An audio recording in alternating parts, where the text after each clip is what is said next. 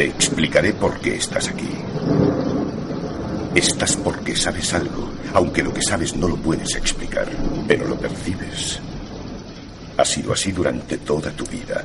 Algo no funciona en el mundo, no sabes lo que es, pero ahí está como una astilla clavada en tu mente y te está enloqueciendo. Esa sensación te ha traído hasta mí. ¿Sabes de lo que te estoy hablando? ¿De Hello Freaky? ¿Te gustaría realmente saber lo que es?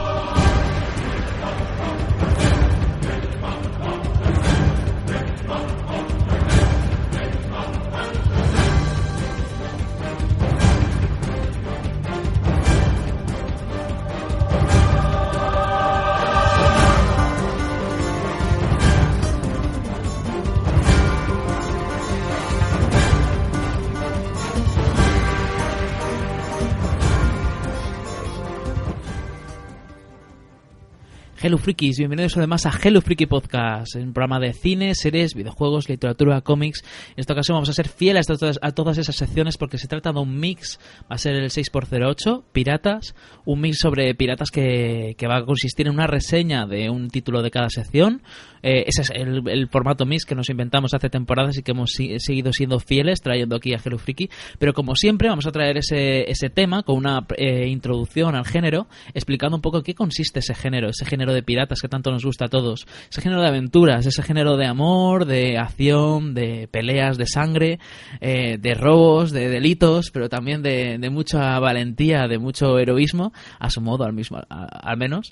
Y vamos a traer pues clásicos, películas, eh, a una, un videojuego muy actual, vamos a traer un, una novela de Emilio Salgari, vamos a traer un montón de cosas muy interesantes, pero también vamos a recomendar y no recomendar eh, otros títulos que no hemos elegido para esta selección, esta curiosa selección de título por sección, eh, pero que bueno, que al menos eh, os, tengáis ahí presentes para que quien quiera adentrarse un poco más en el género de los piratas, pues pueda hacerlo sin problemas. Así que nada, mi nombre es Víctor Meste, soy el capitán de este barco y ¡ajo, bucaneros! ¿Qué tal? ¿Estáis, eh, Jaco? Hola, capitán. Aquí se presenta el grumete Jaco con cinco barriles de ron. cinco nada menos. ¿Qué haces con tanto ron? Pues nada, a ver si damos buena cuenta de él esta noche, porque somos unos cuantos, ¿no? Y estamos dispuestos a lo que sea para conseguir el oro de esos malditos españoles. Madre mía, es que estos españoles eh, siempre están ahí dando la brasa, pero bueno, yo creo que también tenemos contamos con la espada de Raúl Martín para enfrentarnos a ellos, ¿a que sí? Sí, sí, hombre, tanto que sí. Saludos, Víctor, saludos, Jacob. Pues aquí estoy ajustándome el parche y que sepas que yo soy un pirata bastante chungo, ¿eh? a la que te descuides yo te, te creo un motín y me, bueno, me postulo como capitán, ¿eh? así que ojito conmigo que tú ya sabes que los piratas no son nada de fiar y a la que te, a la que te das la espalda pues pueden sacar un puñal y clavártelo. Menos mal que yo soy el más temido de todos los mares.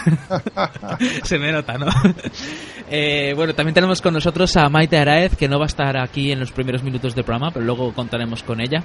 Ella está preparándose para el abordaje, por eso en, esto, en este momento no puede estar, pero en cuanto se ajuste el sombrero y el parche, eh, podrá estar con nosotros dentro de unos minutos, no os preocupéis. Y también está, eh, podría haber estado Álvaro Yeco, desde aquí un saludo. Eh, al final no ha podido estar, pero bueno. Está en galeras está, está en galeras porque se ha portado mal. y nada, pues ese es el, el, programa de Hello Freaky Podcast de Piratas y yo creo que, que antes de comenzar con todas estas reseñas, que estas secciones, que recuerdo, voy a hacer un voy a hacer un, una breve una lista muy breve de lo que vamos a traer. Recuerdo que vamos a traer para las cinco secciones un título por sección. Como película hemos elegido Piratas de Roman Polanski. Como serie hemos elegido Black Sails de, de Starz. Luego hablaremos de videojuego Assassin's Creed 4, el Black, Black Flag, que es de Ubisoft. Eh, luego hablaremos del libro El Corsario Negro de Emilio Salgari. Y terminaremos el programa con una reseña de Barracuda de John Dufault que es un, un cómic que también tenemos ganas de traer y bueno, pues ahí tenemos una, una, serie, una lista de títulos que no es que consideremos los mejores del género, yo quisiera puntualizar. Aquí simplemente traemos títulos que o, no, o han sido elegidos ya sea porque no han sido traídos antes y es una oportunidad perfecta, ya sea porque nos hacía ilusión, especial ilusión, o porque, mira, así es una oportunidad perfecta para leerlos o verlos y así, o jugarlos, y así los traemos. De un pirata es la vida me mejor. Es siempre muy divertida. Vivimos borrachos y somos muy machos y no nos preocupa la vida.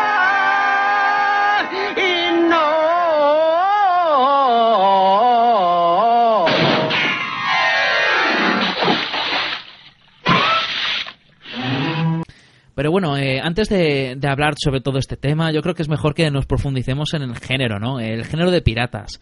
Así que, bueno, eh, lo primero que, me, que- y la pregunta esencial que se estarán preguntando nuestros oyentes es, ¿qué es un pirata? Y aquí es cuando uno de vosotros Claro, se un- anima y un dice, pirata es el que descarga cosas ilegales de la red. Pues el que pirata. No, vamos a ver, sin tonterías. Eh, los piratas son tan antiguos como, como la navegación y, y el robo, porque es un- una mezcla o una suma de las dos cosas. ¿no? Entonces, piratería ha habido en todos los mares del mundo y desde, desde eso, desde el principio de los tiempos, desde que se empezó a navegar. Sin embargo, de la, de la piratería de la que vamos a hablar nosotros es de la que se circunscribe al siglo XVI-XVII, después de que España descubriese, entre comillas lo que descubriese, porque esto ya daría pie a otro debate, descubriese las Américas y empezase a traer de allí todo el oro, la plata, las joyas y todo lo que pueda y podía traer en ese momento. Esa es la piratería de la que nosotros vamos a hablar, a la que vamos a hacer ma- más, hincapié, o en la que nos, nos vamos a centrar. Y es la piratería también que, por culpa, o a veces también gracias a, la literatura, al cine, etcétera, ha llegado hasta nosotros con un halo, pues, pues no sé, de romanticismo, de, de aventuras, cuando en realidad parece ser que los piratas no tenían mucho de esto, sino que eran, eran más bien, pues eso, unos tíos bastante feroces, despiadados y crueles. Sí, hombre, cabe decir que por un lado tienes razón, ¿no? Pero por otro también si te pones en la piel de estos infelices, también se podría explicar que si ya de por sí la navegación era algo bastante duro por aquellas eh, fechas y por, aquellas épocas, tú imagínate si encima lo haces como proscrito, eh, si no tienes el apoyo de ningún tipo de gobierno ni ningún tipo de, de empresa a tus espaldas y, y te decides hacerlo, pues, pues eso, de la, manera más feroz posible, ¿no? O sea, yo creo que lo iremos viendo a lo largo de los diferentes espacios que los que tratemos, pero desde luego que, que la vida de un pirata por, por aquellos mares y, y aquella suerte de épocas eh, sería bastante, bastante infeliz y bastante complicada, ¿no? No es normal que, que viésemos esa ferocidad y ese tipo de, comportamiento que tenían eh, hacia aquellos que no eran sus semejantes, porque la verdad es que eh, eh, todo, todas estas películas y tal, en, realidad lo, de- el trasfondo de todo es que entraña es un, es un mundo bastante complicado y, y desde luego donde llegar a viejo no era para nada sencillo. Mm, Sí, es que nosotros, a nosotros nos ha llegado la visión romántica del pirata, ¿no? El- y ya no digo romántico en, cuanto a amor, sino en cuanto a. Me refiero al hecho de que es una especie de versión muy, muy blanda, muy blanca de lo que son los piratas. Y, y sin embargo, pues no es así. Eran una- mucho más brutales de lo que, de lo que los pintan. Y también es- eh, has dado el clavo, Raúl, al decir que, que, claro, es que se tienen que eh, encargar de. Ya no digo la gestión del barco y de todo lo demás que podría tener una tripulación cualquiera. Es que además, como solo vivían de la delincuencia, ya se, ya se tenían que encargar de que los botines fueran suficientes para poder mantenerse, eh, se enfrentaban a todo tipo de enfermedades, no, no podían atracar en muchos puertos porque, porque si no se los, cargaban, eh, estaban siempre con la soga al cuello y nunca mejor dicho. Y la verdad es que, no sé, que, que es un- una vida muy difícil. De hecho, creo que hace tiempo leí que la esperanza de vida de un pirata, en, por ejemplo, en los siglos XVII o por ahí, era, o siglo XVI, o yo creo que era de, no llegaba ni a los 30 años. O sea, que la gente ahí eh, moría muy joven. Eran pocos los piratas que llegaban a viejos, y si llegaban a viejos es porque se retiraban a tiempo. Sí, pero no, no podemos perder de vista que eran delincuentes. Sí, sí. Bien es, ver- bien es verdad que el, el oro y los tesoros que traían los españoles de las Américas tampoco es que lo hubieran cogido por, por voluntad expresa de los nativos que se lo daban, ¿no? Contentos, no, no. También lo robaban los españoles, esto es así. Pero a su vez los piratas también eran, eran ladrones y en su mayoría estaban fomentados y financiados por las naciones europeas que no habían conseguido hacerse con, con el Tratado de Tordesillas, ¿vale? Que, que el Papa de la época pues permitió tanto a España como a Portugal que trajesen libremente y utilizasen los mares libremente para transportar todo, toda esa mercancía. Entonces los países que habían quedado ajenos a este tratado, como eran Francia, Inglaterra, después también Holanda, pues se dedicaron a, hacerle la puñeta, sobre todo a España, y a quitarle lo, que podían. Y era un poco también la extensión de esas guerras que, que, se habían fraguado y se habían desarrollado en tierra, era un poco también llevarlas a, a los mares, ¿no? Y extenderlas allí.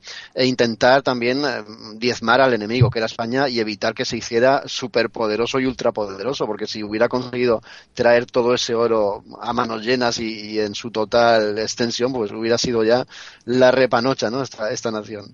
Si es que me hace gracia cómo los piratas lo que hacían era saquear a los a los buques de españoles, ingleses, etcétera, cuando, y, lo, y, cuando, y los, los, reinos se quejaban un montón de los piratas cuando ellos lo que estaban haciendo, en, en pocas palabras, era saquear América, ¿no?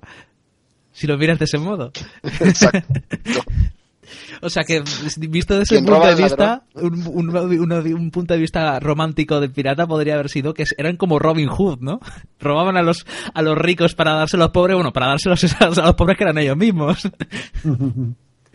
Sí, bueno, a ver, también había un poco de guerra encubierta a las grandes potencias, ¿no? Ya que eh, no se les podía declarar la guerra abiertamente porque quizás no tenían el suficiente número de colonias ni se habían asentado eh, de manera militar de una forma lo suficientemente firme como para poder eso, como para poder en, de, tratar de tú a tú, ¿no? A grandes imperios que eran en aquel momento, como el imperio portugués o el imperio español, pues está un poco mmm, contratar este tipo de mercenarios y, bueno, con las famosas patentes de corso, que vosotros os, seguro que os suena, ¿no?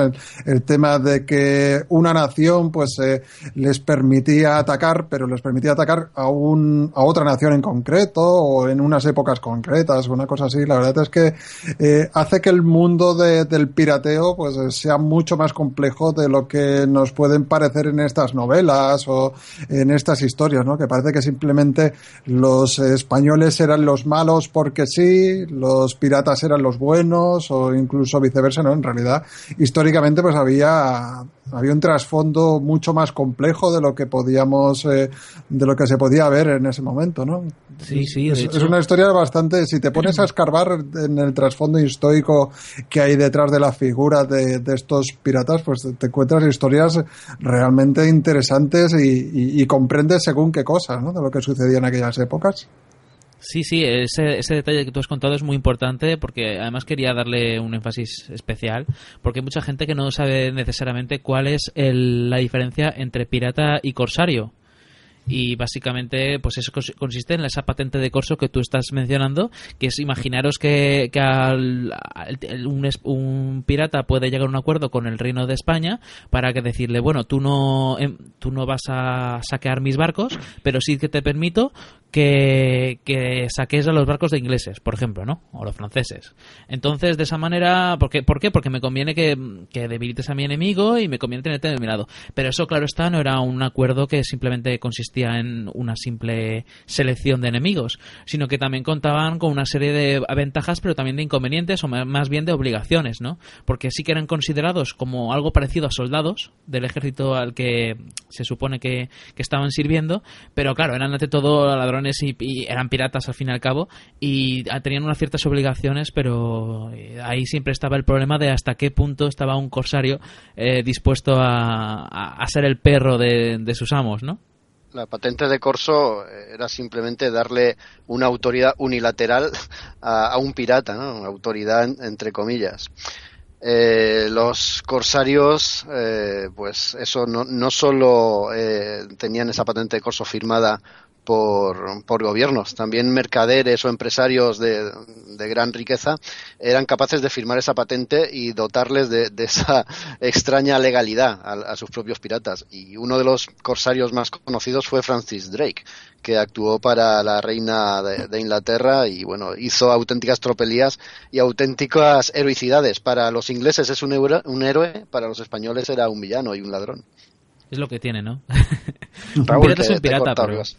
pero claro. No, pues un, un poco quería decir que aparte que todos estos corsarios tenían el hándicap de que si luego eran apresados, el gobierno con el cual habían firmado esa patente de corso se lavaba las manos. Entonces eran ajusticiados, o sea, te- tenían todo lo malo de lo que es servir a una corona o a un determinado estado eh, con ninguna contraprestación, porque luego cuando eran apresados pues se podían ajusticiar que el gobierno de turno bajo el cual estaban eh, ejerciendo la patente de corso pues no se iba a mojar por ellos ni mucho menos, ¿no? Entonces, es un poco el- el- el- la desgracia que, que acompañaba a toda esta gente, ¿no? Que eran, eran piratas pero quizás más por necesidad o por no tener remedio que, que porque hayan elegido esa carrera de per se. Ya, pero ten en cuenta que, que el- por ejemplo, un, un corsario que servía al Reino de España eh, ya contaba con que los buques españoles no le iban a atacar y que podría atracar en todos los puertos españoles, más o menos, ¿no? Depende del, acuerdo con que llegaran al- con el corsario. Pero ya eso solamente desde un punto de vista de cómo de gestión del barco y todo eso, pues si necesitas atracar porque tienes eh, tienes que hacer reparaciones, necesitas eh, repostar, o sea, repostar me refiero en cuanto a alimentos, en cuanto a líquido, a agua, a ron. Entonces eh, ya, ya te- tenías una serie de ventajas que otros piratas no tenían. Sí, pero no, yo me refiero en que en aquella época el tema naval, al menos por, por lo que yo tengo entendido, era bastante caballeroso. Entonces, eh, de un capitán de un barco a un capitán de otro, pese a que estu- estuvieran en bandos opuestos, pues había cierto tipo de respeto, había cierto tipo de caballerosidad en el, a nivel de trato. Y luego, por otro lado, si el, el capitán del barco en cuestión pues era una persona eh, relativamente relevante, pues se podía negociar su libertad. Y eso no pasaba en el caso de los piratas. Estos los cogían, los colgaban y se acabó. Entonces quiero decir que, que sí que por ese lado, claro, tenían, estaban auspiciados por la corona que fuese en ese momento, pero el trato que recibían en, por sus semejantes en el mar era completamente distinto a que al que hubieran el que hubieran eh, sido eh, del, del cual se hubieran beneficiado de haber sido militares eh, por sí. A eso me refiero. Bueno, y no sé, eh, otras curiosidades como, por ejemplo, eh, otras formas de llamar a un pirata era filibustero y bucanero, por ejemplo, ¿no? Y el- otro- alguna curiosidad sobre este tema es que filibusteros eran los piratas de- que, que eh, ejercían en el mar de las Antillas en el siglo XVI. Eh, los bucaneros, sin embargo, eran, eran no, no fueron siempre piratas, ¿no? Precisamente no, no han considerado siempre piratas, porque eh, en su comienzo eran los, eh, así se les llamaba a los habitantes de la isla de la Española, la que ahora mismo está partida entre Haití y República Dominicana. Eh, y por eso digamos que, que se le llamaba bucanero, pero luego resulta que a partir del siglo XVI, pues digamos que fue abandonado por los españoles y empezaron a entrar ahí quien, quien le diera la gana y al final resulta que se convirtieron en, muchos de ellos se convirtieron en, en piratas debido a que se, se, se dedicaban a cazar vacas y cerdos salvajes, salvajes, que es lo que se suele llamar como bucanear, eh, y sin embargo les, les exterminaron todos los animales y se dedicaron a la piratería si los piratas y los corsarios podían actuar en cualquier mar del mundo, los que eran bucaneros y filibusteros se, circu se circunscribían a, a, las aguas del Caribe. Y efectivamente, tú lo, lo has dicho muy bien, ¿no? Los, bu los bucaneros en un principio, eh, bueno, eran, eh, eran franceses que se habían asentado en la isla de Santo Domingo y habían, pues eso, había, habían, se habían dedicado al cultivo y a la ganadería y comerciaban pieles, con carnes, etcétera, aunque en un momento dado, debido a ataques de, españoles y tal, pues se dedicaron a la piratería y se les conoció como filibusteros. Pues lo has explicado perfecto. Sí, sí. Y bueno, también me gustaría remarcar una cosa antes de seguir con el tema de los piratas del Caribe, que son los que de verdad vamos a tratar en esta en este programa. Pero hay que recordar que los piratas no, no, son, no solo existen piratas en el Caribe, ni tampoco solo existían piratas en los siglos XVI, XVII y XVIII. Eh, no hay más que recordar que ha habido piratas desde la, anti la, antigüedad. O sea, ya había muchos piratas en lo que era el mar de Mediterráneo, eh, en el mar de la China meridional, en, bueno, en Grecia y Egipto también había piratas. Ha estado, los piratas han estado en la historia de la humanidad desde hace muchos siglos, ¿no? No solamente fue en los siglos que conocemos que, que es cuando se encargaba los reinos de, europeos de saquear América y de, y de esa manera, pues digamos que lo, entraron en, en escena los piratas, ¿no? Pero bueno, eh, también no sé, no hay que más que recordar que en, la, en la, toda la época de Roma también hubo muchos piratas, ¿no? y, no hay que irse muy lejos, ¿no? Incluso en Asterix o Obelix hay piratas, ¿no, Raúl?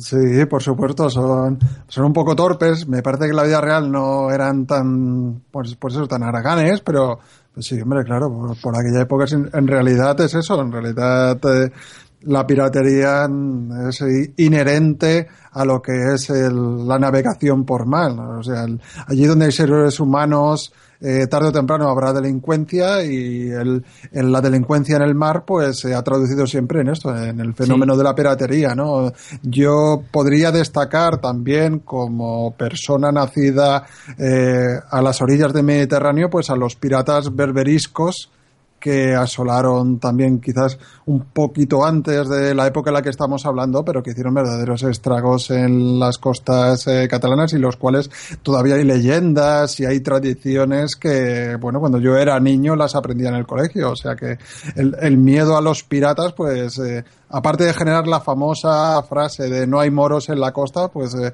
se ha extendido hasta prácticamente nuestros días. Claro. Y bueno, ¿y los piratas más famosos, aparte de estos? ¿Cuáles eran? Los vikingos. Los vikingos eran piratas. Lo que pasa es que eran otro tipo de piratas, ¿no? Pero sí que eran considerados eh, algo parecido a los piratas, ¿no? Por supuesto que, que, no son los piratas que conocemos nosotros tales como los que le llamamos nosotros piratas, pero sí que tenían todas esas mismas características en cuanto a dedicarse al pillaje, al, a, la, a, navegar, a reinar en los mares, a, a más que conquistar eh, tierras, que también lo hacían, pero sobre todo era saquearlas o sea, que también eran, eran un pueblo bastante pirata. Y bastante fiero, porque eh, fueron piratas, pero de los de mar adentro y tan adentro, porque incluso llegaron a saquear París y Sevilla, o sea, que remontaban ríos y se hacían con, con sus ciudades, o las atacaban. Unos claro. piratas bastante, bastante feroces, ¿no? Sí, sí, sí. Y, y bueno, eh, antes de ya, ya digo, de seguir con, eh, con los piratas que todos conocemos, también remarcar, igual que en el pasado, también hay hay piratas incluso han llegado a estar hasta la actualidad. Quiero decir, no hay más que irse tan más lejos que, yo que sé, es que en el mismo Mediterráneo hay piratas, los piratas somalíes que, han, que por ejemplo, en 2008 capturaron un buque petrolero que el Sirius Star. Que, transportaba millones de, de, barriles de petróleo. Bueno, o sea, quiero decir que es un problema que, que ha existido desde hace varios miles de años y que sigue existiendo hoy en día. Sí, sí, yo creo que seguirá existiendo mientras eh, eh, todavía perdure la navegación, pues eh, habrá gente que, que, se dedique un poco a hacer este tipo de este tipo de mm, bueno de actividades ilícitas. Y bueno, no sé, eh, en cuanto a la vida, la vida de un pirata, no sé si sabéis un poco curiosidades de cómo viven los piratas, de, no sé, de cuál era su día a día, eh, no sé, su forma de, sus problemas que los que se encontraban o yo qué sé, cosas que, curiosidades que se os ocurran que os gustaría eh, contar de su vida.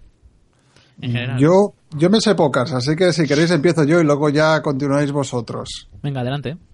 A ver, por ejemplo, el ron, esta bebida tan ligada a los piratas, pero que por extensión mmm, creo que también a todos los marineros, pues el ron era un elemento muy habitual dentro de los barcos, eh, pero no, so, no por, solo por el hecho de, de ser de tener alcohol y hacer eh, conseguir que te emborraches, ¿no? Quizás las capacidades anestésicas que, que, se le pueda dar en principio, sino porque eh, al ser una bebida alcohólica, pues tardaba mucho más tiempo en corromperse que el agua. Entonces eh, los piratas la usaban mucho, puesto porque, como hemos dicho antes, eh, no tenían la facilidad de abastecimiento, pese a que puede que sí que circunscribiesen las costas, pero eh, podían pasar tiempo y tiempo en alta mar hasta que no diesen con eh, una guarida lo suficientemente mm, buena o accesible como para estar, pues eh, claro, ellos tenían que estar mucho tiempo en el mar y no se podían abastecer tanto como querían. Entonces el, el tema del mito del ron es por eso, porque el agua se les llegaba a corromper y el ron les duraba mucho más. Entonces, pues era un poco el sustitutivo del agua. Bueno, también está el tema del botín, ¿no? De, de, los tesoros que escondían en las islas. Esto es más bien un mito porque los piratas vivían al día. Se fundían lo que conseguían en sus botines y a, enseguida partían a, por el siguiente. Hay que decir que los que avistaban primero una presa o pisaban primero el, el, eso, el suelo del barco rival eh, conseguían premios extra, conseguían más dinero, más botín. Y también hay que decir que, el que engañaba a sus compañeros o se quedaba con, más botín del, que le correspondía, incluso podía ser juzgado, podía llegar a ser juzgado con la horca. Aquí perdonaban poco. Incluso había o existían algunas leyes, algo tardías eso sí, en, este universo eh, particular de los piratas. Las leyes que, que bautizaron los filibusteros eh, se creó una especie de cofradía, bueno, en realidad se llama Co Cofradía de los Hermanos de la Costa, que estaba instalada en la isla Tortuga y que tenía unas leyes no escritas que, que se regían por, por, eso, por el, por el antojo de los filibusteros más ancianos, ¿no? y ellos directamente impartían su, su particular justicia. Sí, a ver, la verdad es que, eh, como habéis dicho, era una vida muy dura, ¿no? Eh, hay que recordar que la mayor parte de la gente que se metía pirata no lo hacía por vocación, lo hacía por necesidad, o sea, lo hacía porque, porque no tenían otra. ¿Y por qué no tenían otra? Porque estamos hablando de una época en la que había un exceso de población tremendo, mucha pobreza y una época en la que el imperio español estaba cayendo por su propio peso, con lo cual había mucha, mucho desequilibrio, mucha falta de autoridad y mucha pobreza por, todas, por toda esa zona, ¿no? Entonces mucha gente se tiraba a la piratería porque no había otra manera de, de, de, ganarse la vida, entre comillas, ¿no? Entonces, ¿qué hacían? Se, se, dedicaban a pirata, pero hombre, tú decides, decides ser pirata, pero si de ahí a serlo tienes que aprender, ¿no? ¿Y cómo aprendían a ser pirata? Nunca os habéis preguntado cómo, cómo, cómo aprendían. Pues lo hacían de una manera muy experimental, de prueba y error. O sea, tú te, te metías, en, te enrolabas en donde podías y era cuestión de ir, ir cometiendo errores y aprendiendo de ellos, pero, pero sin ningún tipo de, de enseñanza más que la de, pues, la de estar fregando suelos y ayudando en lo que podías, viendo lo que hacían los demás, y luego ya sí eso poco a poco ibas eh, demostrando por ti mismo lo que valías y, y ya está, ¿no? No tenían mucho más. Y también es que como te, no, tampoco es que duraran mucho tiempo vivos eh, haciendo, haciendo fechorías, pues digamos que tampoco tenían mucho tiempo para hacerse capitanes piratas o, o maestros piratas o, como, o cosas así, ¿no? Hombre, es que lo hemos dicho, dista mucho la realidad de, de, la visión que nos ha llegado. Eran terriblemente crueles ¿no? y vivían también al día.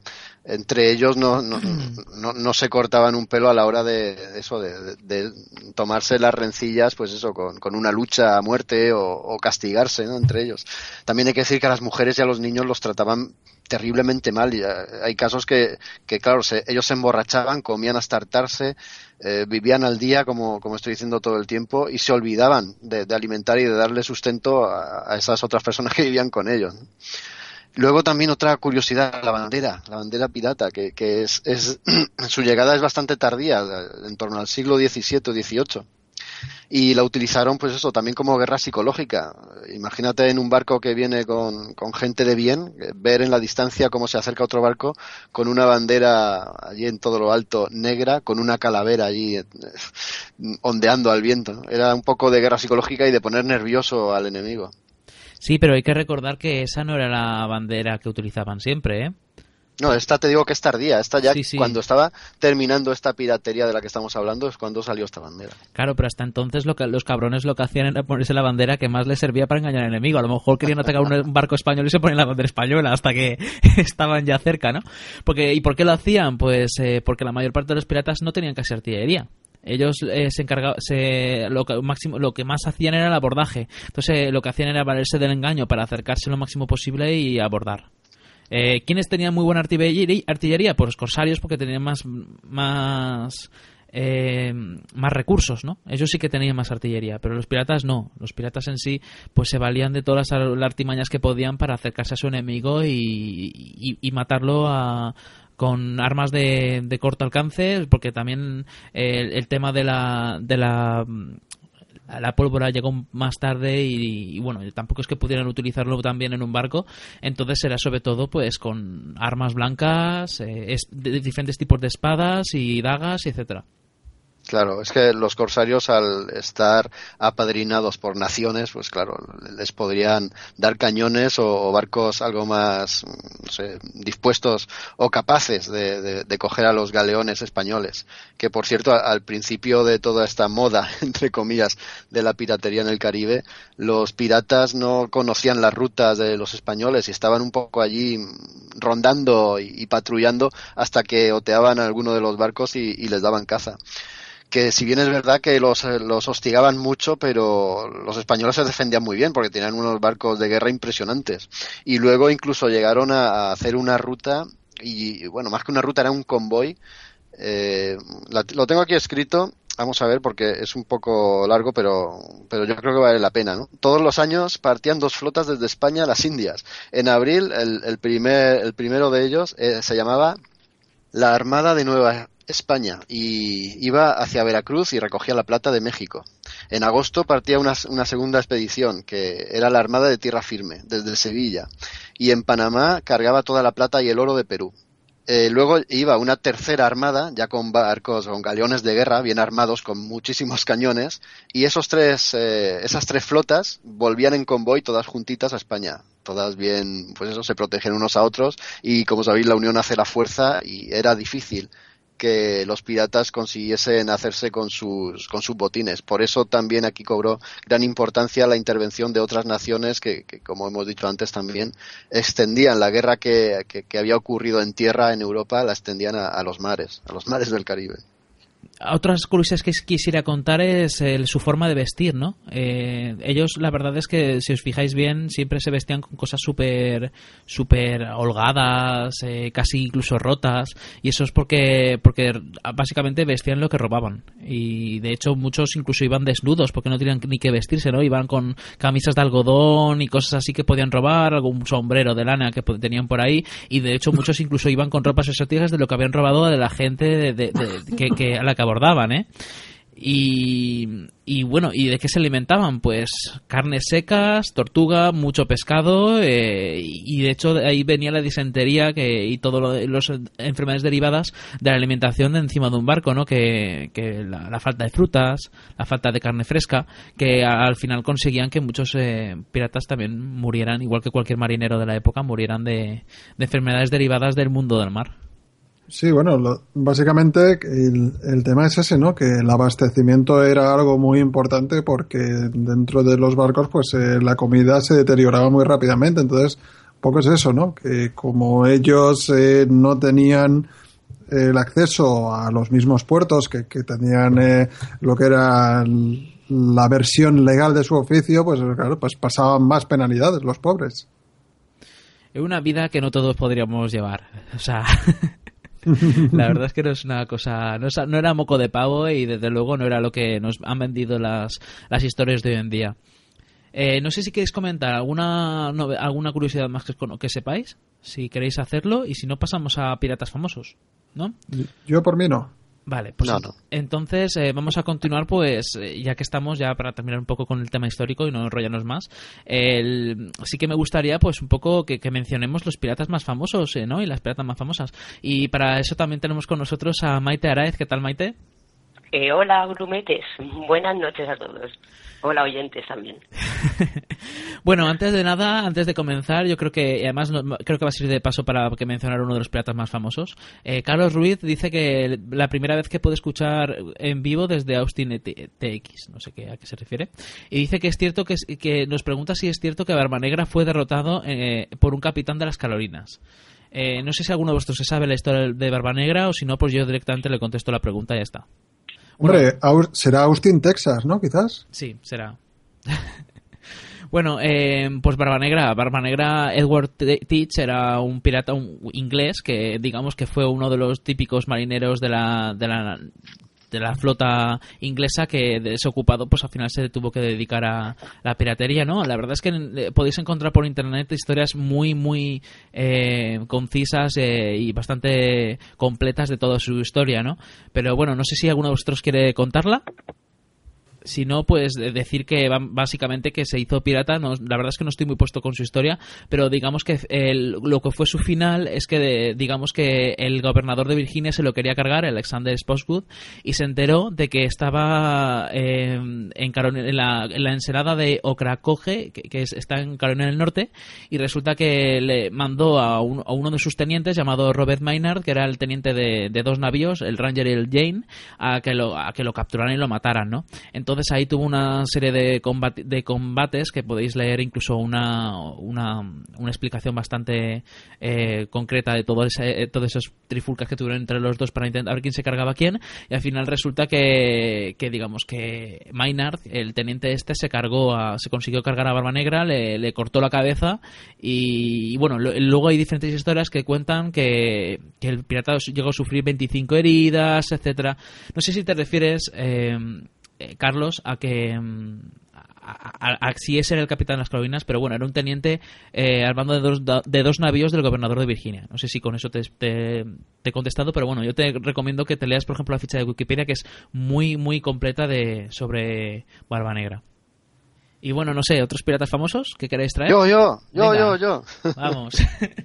Jean Fleury, que es el es pirata francés y es mm, se considera que fue el que dio el pistoletazo de salida a toda esta moda de, de la piratería caribeña. Y bueno, le consiguió dar un, un golpe de efecto al, gobierno de Carlos V cuando apresó dos de las tres naves que venían de- del Nuevo Mundo repletitas de, de- de bienes con el- lo que llamaban el tesoro de Moctezuma. Se hizo con nada menos que 310 kilos de perlas, 230 kilos de oro en polvo, tres cajas de lingotes de oro, otras 10 cajas con lingotes de plata y varios cofres repletos de joyas. Pero es que esto no era lo peor. Lo peor es que en ese barco había información confidencial sobre la conquista de América y entre ellos comprendía noticias de Hernán Cortés manuscritas sobre la toma de, Nueva España. Todo esto fue un, golpe bastante serio para, para Carlos V que puso precio a la cabeza de este Jean Fleury. Claro, aquí lo conocían como Juan Florín, le españolizaron el nombre y partieron en su búsqueda. Fue un capitán de, de, de- de- de gran valía, un vasco llamado Martín Pérez de Irizar, el que dio con, con este pirata y, y acabó con él, ¿no? Se lo cargó, le- lo condenó a muerte y se lo cargó directamente. Muy bien. eh, Maite, cuéntanos uno de, de algún pirata o alguna pirata famosa. Pues en este caso son dos y son las dos más famosas, eh, Anne Bonny y Mary Red. Eh, eso fueron pues las piratas más, eh, más famosas del siglo XVIII, aunque no fueron las únicas. Estaba Grace O'Malley, que era una irlandesa, Grace Maul, Chin Sid, que era la reina de los piratas chinos, también habían piratas chinos, eh, la cual cuando falleció su marido en 1807, pues toma el control de la flota que tenía él y, y se dedicó a la piratería. También tenemos, bueno, Fanny Campbell, Charlotte de Berry, eh, la princesa Álvida de Suecia, la cual se hizo pirata también al huir de un matrimonio concertado por su padre, el rey Siguar, y entonces pues cogió y de, de la manera de huir, pues cogió y se hizo pirata. Claro, que, menos, ¿no? decir- dime. Que, que menos, ¿no? O sea, te ponen, te quieren casar con a lo mejor un feo dices, ¿tú qué dices? Hombre, antes me hago pirata. Oye, cierto, cierto es. Pues no es la única y ya veréis a lo que me refiero. Eh, bueno, empezamos con Amboni, si queréis. Eh, Amboni nació en Irlanda, en Cork, en 19 en 1698. Fue hija del abogado Colmar y de la criada de su esposa, eh, Mary o Peg Brennan, tampoco se sabe el nombre así con exactitud. Eh, la- el pueblo descubre el adulterio de William y de vuelo al, debido al revuelo que aquella noticia acarrea en el pueblo, pues Colmac eh, tiene que irse. Así que se traslada a Charleston, en Carolina del Sur, junto con Anne, que era muy pequeña, era un bebé, y su madre biológica. El padre de Bonnie era bastante mañoso con los negocios, invirtió en tierras y en cosechas, así que en- prácticamente no tardaron mucho en llevar otra vez una vida acomodada como la que llevaban en Irlanda. Eh, pues Anne tuvo eso, pues una buena adolescencia, tenía un buen nivel educativo, pero era una chica muy rebelde, tenía un carácter muy complicado y se peleaba muchísimo con su padre, así que se fue de casa y se fue a, pues por ahí a buscar fortuna a las Bahamas. Se llevaba eso, se llevaba fatal con, con su padre. Eh, bueno, en este momento me gustaría recordaros que el papel de la mujer en aquella época estaba relegado a lo que era tener hijos, cuidar la familia y poco más.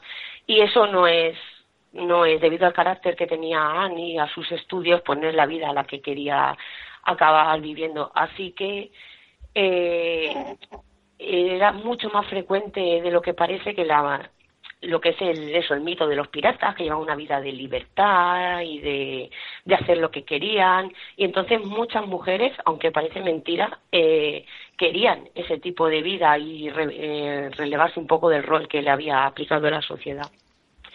Eh, entonces, pues eso, cegada por la idea romántica que tenía sobre los piratas, pues cuando tenía 16 años se enamoró de un marinero de medio pelo de tres al cuarto llamado James Mooney, que conoció en una de sus escapadas al puerto. Le gustaba mucho ir a pasar por la tarde y rodearse de hombres. Y bueno, y con, el que se casó sin que sus padres lo supieran. Eh, James lo que quería era apropiarse de la fortuna del padre. Colma, eso, como he dicho, eh, al llegar allí invirtió y recuperó su fortuna. Pero como Colmas le dio las orejas al lobo, lo que hizo fue desheredó a su hija y así lo que hizo frustrar los planes. Eh, esto hizo pues que los dos se embarcaran en un barco, se fueran a New Providence, a las Bahamas, y allí Anne se hizo muy pronto popular en la isla, porque eso, tenía un fuerte carácter, los modales eran como los de cualquier pirata, frecuentaba tabernas, decía tacos y además era especialmente guapa. Y todo eso unido a que el marido siempre estaba por ahí de viaje en alta mar trabajando, pues digamos que la cortejaban con mucha frecuencia y pues tuvo bastantes ejercicios amorosos.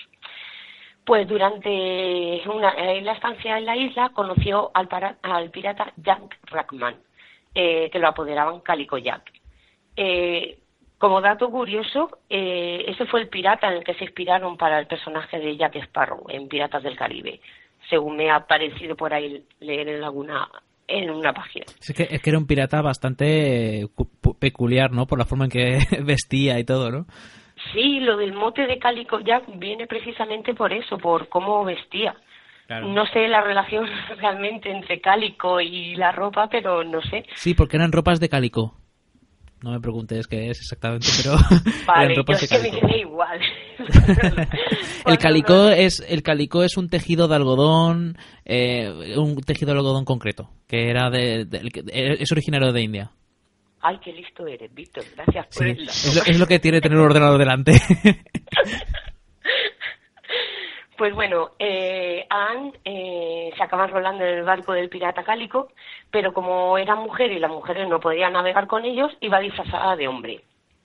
Pero al final, con el tiempo, evidentemente la descubrieron y tuvo que la, tuvieron, la devolvieron a tierra, eh, la dejaron en New Providence, donde cuando la dejaron estaba estaba embarazada de Calico Jack y ahí abortó al hijo que esperaba. Eh, y claro, al volver a, New Providence, su marido, el con el que se casó, con el primero, el que le quería robar la fortuna, se enteró, intentó, intentó retenerla. Así que tuvo que salir cortando de la isla porque el marido la quería denunciar por adulterio y estaba penado con, con la muerte. Así que pues nada, se, de nuevo se vuelve a disfrazar, se embarca en otra vez con Cálico y se van por ahí a, ejercer ya como piratas oficiales.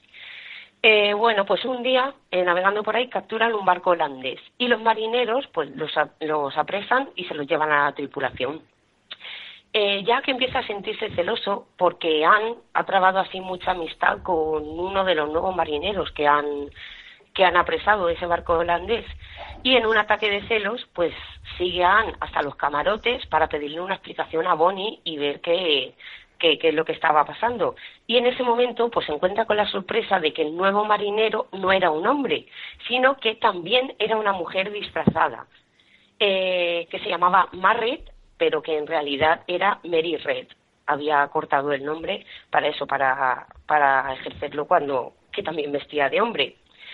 Eh, bueno, por así un poco encima, la vida de Mary Red pues también fue bastante complicada. Nació en Londres, también fue fruto de la relación de un incesto. Y, Mary tenía un hermano mayor que falleció cuando, cuando era pequeño.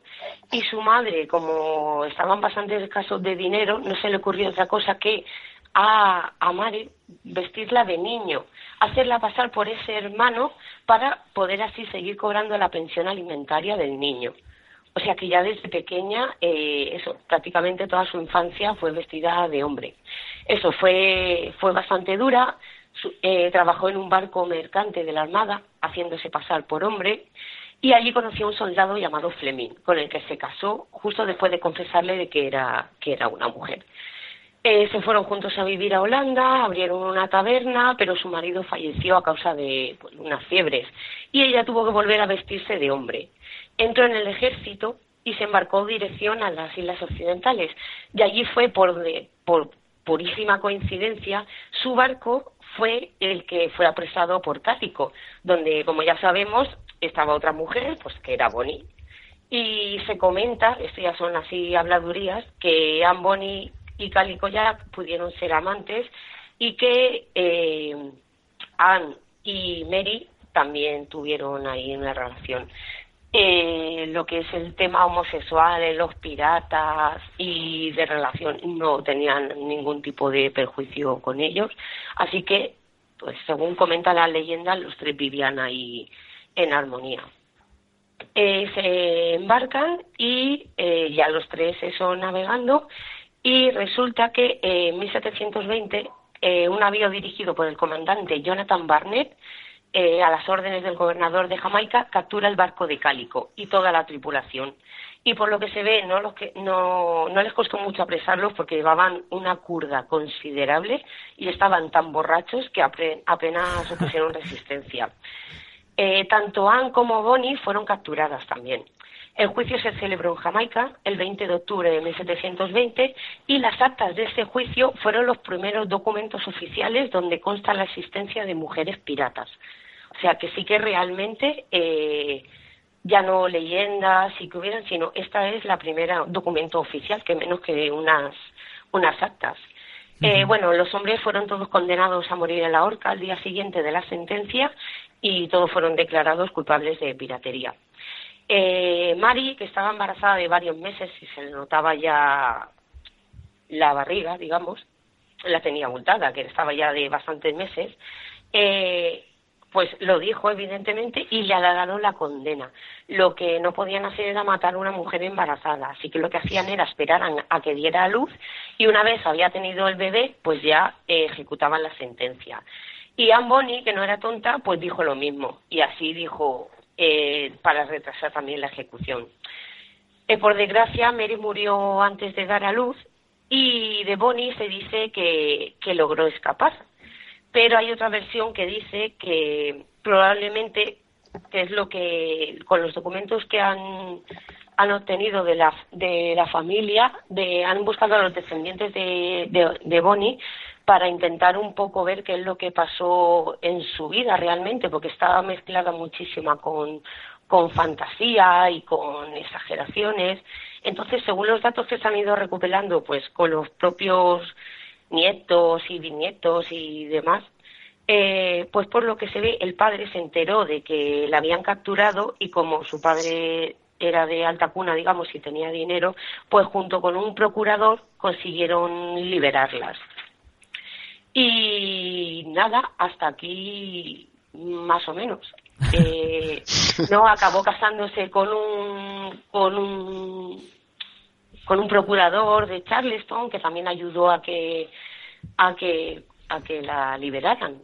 Y bueno tuvieron ocho hijos y falleció en Carolina del Sur pues en 1728 la verdad es que la vida de ambas fue bastante dura porque la vida de los piratas evidentemente no ha sido nada fácil y me ha gustado un poco alargarme en ellas porque encima además eh, han sido personajes que han sido de lo, eso, las más famosas mujeres piratas y se han inspirado mucho tanto en literatura como en más cosas. Por ejemplo, en Mary Red, en 2003, eh, Zoe Valdés escribió una novela que se llama Lobes- Lobas de Mar, en la que recrea la posible vida de Mary Ray, Dan Bonny y Calico Jack. Y es un el- rollazo. Perdona. No, no he tenido el placer de leerlo.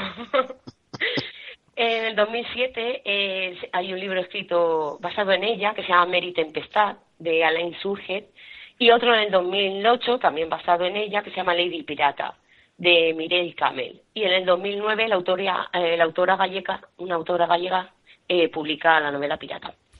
Sí. Y luego Amboni aparece en el videojuego del Assassin's Creed 4, el Black Flag. En el 2014 su personaje aparece en la serie Black Sails, eh, personaje que interpreta Clara Page. En el manga y anime One Piece se basaron en su nombre para crear a la pirata Jewelry Bonnie. Ujú. Y en el juego de Android eh, Fate Stay Night Fate Grand, eh, lo siento, lo he copiado directamente, no, no sé ni lo que es. Eh, es uno de los Servan de cuatro estrellas, clase Rider, junto a su compañera Mary Red. Muy bien. Eh, bueno, una, una grandísima explicación de tres de los piratas más famosos de la lista. eh, Anne Bonny, eh, Jack Rehan, que- conocido como Calico Jack, y, y Mary Red. Eh, estoy seguro de que Jaco estará eh, con el culo prieto porque también tendrá un montón de piratas que traer. No, yo ya no digo Lo nada. siento, lo siento si he sido un poco extensa, pero es que me ha parecido tan curioso que dos mujeres disfrazadas de hombre acabaran juntas que no sé, me pareció, me pareció interesante extenderme un poco más. Sí, Sí, a mí la, la vida de, de- de estos personajes también me parece, me parece muy interesante y de hecho cuando me enteré hace la pila de años que Zoe Valdés sacaba un libro que era más o menos un- una biografía entre- muy entrecomillado ¿no? de, de la vida de esta mujer, yo me, me hice con él y empecé a leerlo, pero te juro que llegué a la mitad, no podía más, qué aburrimiento de libro. Bueno, Y yo, cre- yo creo, perdona Víctor, la, la, la pirata, la mujer pirata más grande que ha habido jamás, no la ha dicho Maite. Se le ha olvidado. Es un error. Es la reina Isabel I de Inglaterra, la mayor de todas. a ver, explícate. Hombre, era la que pagaba a todos los corsarios, la que, eh, digamos que mantenía esa patente de corso y la potenciaba y llenaba los mares de corsarios, todos para su corona. Pues nada, esa es la mayor pirata de todas. Hmm. Bueno, otros piratas así famosos, por ejemplo, Barbarroja. Que de hecho hubo dos, para que no lo sepa, ¿no? Estuvo primero Aruj y luego estuvo Yeredin, que era su hermano, eh, su hermano y resulta que fue su predecesor y al final acabó superando a su propio hermano y fue conocido por ser el terror de los mares en, la- en el siglo XVI, que llegó a ser toda una pesadilla para el Imperio Español. O sea, fue... Además, para quien no lo supiera, eran, eran magrebíes y desde luego para la Europa cristiana eran, vamos, a saco. Eh, eran, enemigos bastante importantes. Luego otros piratas famosos, por ejemplo Bartholomew Roberts fue un pirata galés que es conocido por, por su número de, de atracos, ¿no? Su número de, de abordajes y de fechorías, porque fue men- eh, al menos fueron unos 400 y de hecho es considerado uno de los piratas más exitosos de toda la historia de la piratería. Y bueno, él en concreto, digamos que, bueno, hizo de, de todo, ¿no? Eh, además, eh, también era muy conocido por ser un, un pirata bastante peculiar, porque era muy cuadriculado, era le puso un reglamento a su propia tripulación, tenía una personalidad muy peculiar y tenía un buen trato con las mujeres, era, era te- tenía abstinencia de licor y bueno, y era muy consideraba muy, muy bien educado y bueno, se ve que el tío era, era todo un personaje, Bartholomew Roberts. Y no sé, eh, Jaco, ¿tú tenías, querías traer alguno más? Bueno, muy rápidamente. Eh, por ejemplo, John Hawkins, Sí. un inglés, eh, también auspiciado por la señora Isabel I de Inglaterra, que tiene dos, eh, el privilegio de ser el, el- el- el que inicia dos, dos prácticas de bastante dudosa calidad. ¿no? Por ejemplo, él comienza con, eh, con el tráfico de esclavos en, en- en- en las Américas y también es el primer inglés que comienza a atacar a los barcos españoles. ¿vale? Tiene esos dos dudosos méritos. Y también tenemos que mencionar a otro inglés, al Frank Drake. Este os sonará a todos, me imagino. Pero este más que pirata, este fue corsario toda su vida. Como he dicho antes, era una pesadilla y un villano para los españoles y todo un héroe nacional para los ingleses. Eh, no solo se dedicaba al pillaje, sino que también era un auténtico soldado que fue nombrado ser por la propia reina, que estaba a sus órdenes, lle- llevó a cabo incluso la hazaña de dar la vuelta al mundo en un, en un, en un barco que se llamaba Golden Hind y fue tan osado que, participó en una guerra directa de Inglaterra contra España y con 21 barcos atacó las costas gallegas. Lo que pasa es que no salió muy bien parado y lo rechazaron los valientes gallegos. Pero bueno, es uno de los piratas, uno de los corsarios, yo creo que más, conocidos y más famosos también por el juego eh, de, de Uncharted, donde el protagonista es uno de sus descendientes.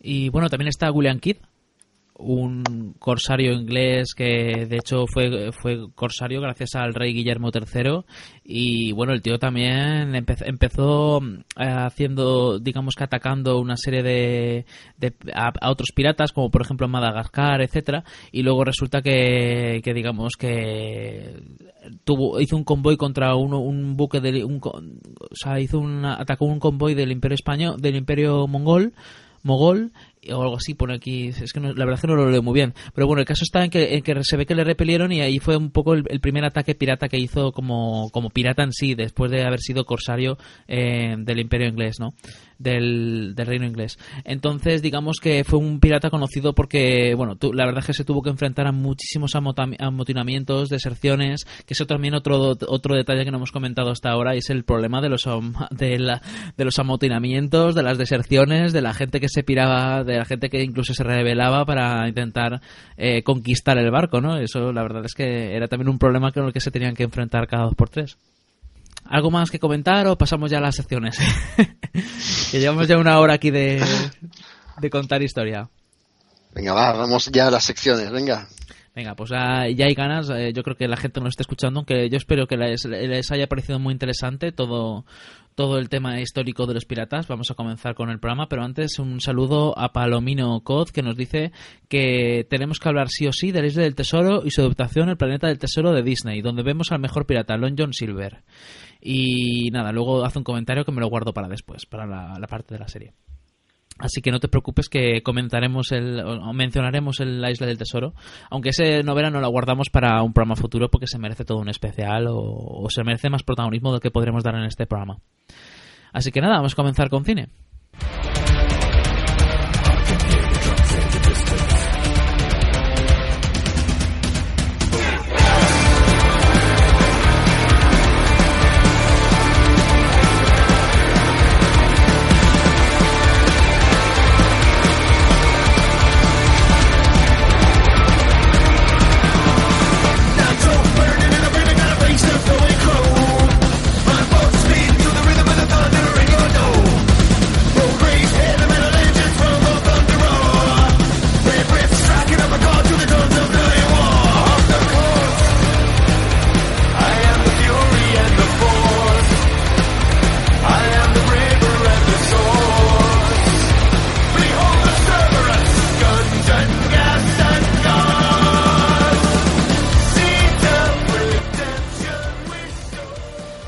Comenzamos con la sección de cine o con la reseña de la película Piratas de 1986, eh, una película de Espérate, que, me he quedado en blanco. Ramón, de Ramón Polanski. De, Roman, de Roman Polanski y vamos a, a escuchar el, y a ver los que nos estén escuchando en directo, pues a ver también el tráiler. A master of surprise. A genius at escape.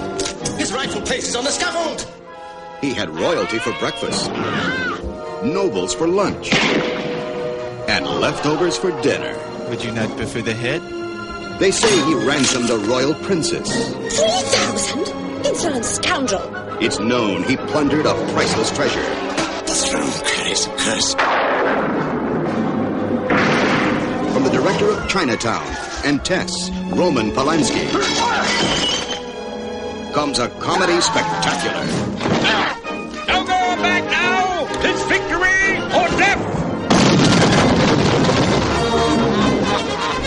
Walter Matthau in Roman Polanski's Pirates.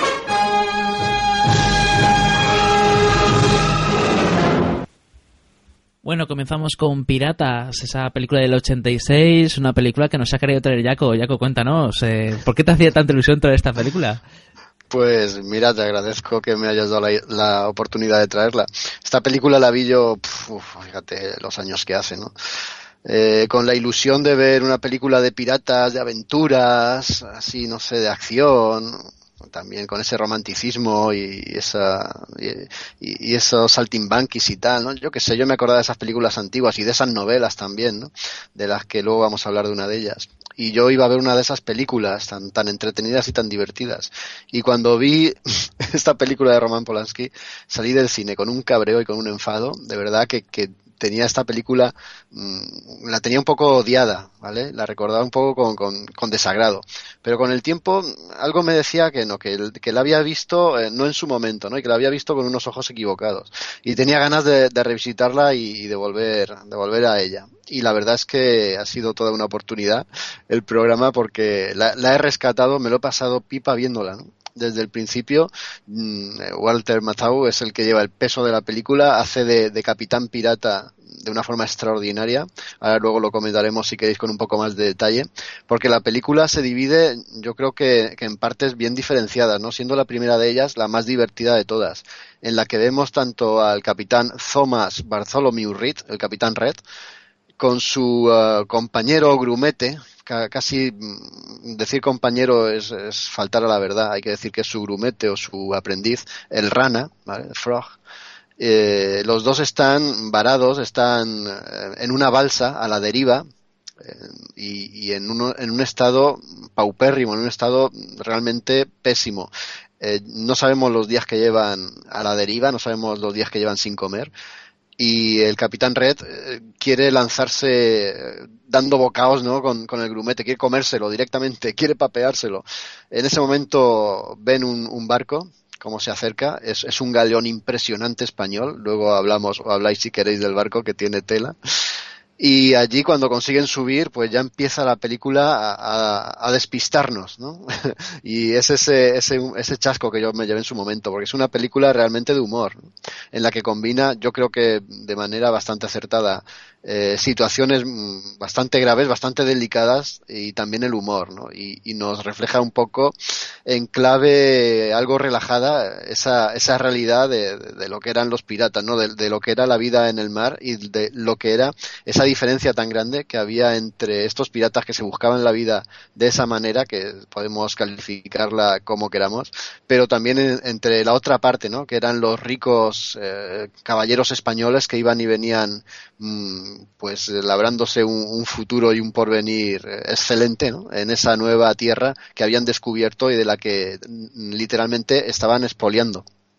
No sé, ¿qué os parece a vosotros la película? Yo ya digo que me, me, lo he pasado en grande viéndola, sobre todo en esa primera parte que me parece a mí la más divertida de todas. Pues a mí me parece una película de aventuras, una película bastante, entre comillas, simplona, pero al mismo tiempo no tanto, porque tiene un montón de tramas y subtramas y un montón de diferentes tipos de escenarios y, y vaivenes y idas y venidas de personajes en diferentes eh, partes, eh, personajes que se van y luego al, tiempo más avanzado del metraje vuelven. Eh, sí, me parece que consigue crear un repertorio de personajes, una película bastante grupal, bastante de muchos personajes y los construye de, hecho falta un poco más construcción de ciertos personajes secundarios eh, para darle un poco más de toque emocional a las, tramas, pero me parece que es una película hecha por y para Walter Matthau porque hace del capitán del Capitán Rey, del Capitán Rojo, como se diga en español, el Thomas Bartholomew que lo hace brutal, ¿eh? Sí. Además es que llena la pantalla y, Polanski sabe, eh, sabe disfrutarlo, ¿no? Sabe aprovecharse de la presencia que tiene el actor con algunos primeros planos impresionantes. Seguro que os acordáis cuando está, cuando él llega a la isla, que lo creen muerto, y está intimidando al contable. Eh, hay una escena en la que hay un primer plano que él está encendiéndose un puro es, impresionante esa, imagen, ese plano, pero mm, no solo ese, ¿no? sino cuando está en escena aparece él con los truenos iluminándole, o cuando está incluso en el barco, incluso cuando está haciendo una escena de humor. Está soberbio Walter Matthews. Seguro que Raúl está de acuerdo también. La verdad es que esta película no la conocía y me sorprendió mucho porque yo cuando escuchaba el nombre de Roman Polanski, pues yo que se me venía a la mente otras cosas, ¿no? La semilla del diablo, me venían eh, películas más serias, ¿no? Entonces eh, el carácter, el carácter que tiene esta película así más de humor, la verdad es que me ha sorprendido bastante, no, no lo puedo negar. Luego por otro lado, más que una película de 1986, Es que le veo ese tono así tan naif, tan clasicote, que yo casi la etiquetaría como una película de 1956, porque poco encaja más, ¿no? Con, con el ambiente así nostálgico y clásico que tienen las películas eh, de, de, hace bastante tiempo. Está un poco como, como fuera de su tiempo, ¿no? Me da la sensación. Pero luego es eso, una vez te metes en la película sí que empiezas a ver eh, un cierto discurso ahí como el, clasismo, ¿no? Bien lo ha dicho Jaco, ¿no?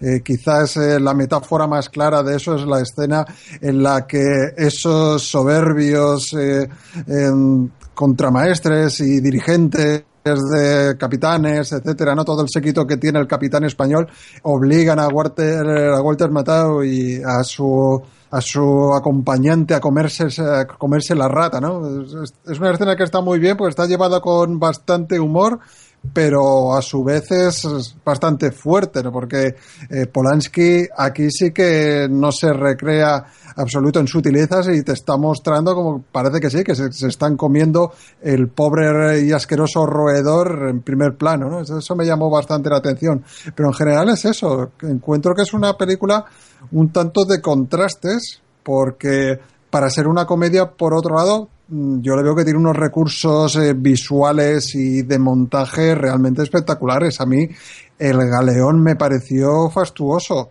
Ese barco español en la que transcurre gran parte de la película es que está hecho a una escala, yo creo que, que a escala natural prácticamente, sin, sin ningún tipo de desperdicios a nivel de, de presupuesto y, y, bueno, no sé, creo, creo que está muy conseguido, ¿no? Así como, por ejemplo, también el vestuario con el que se eh, están, están embutidos todos los personajes también me parece muy conseguido.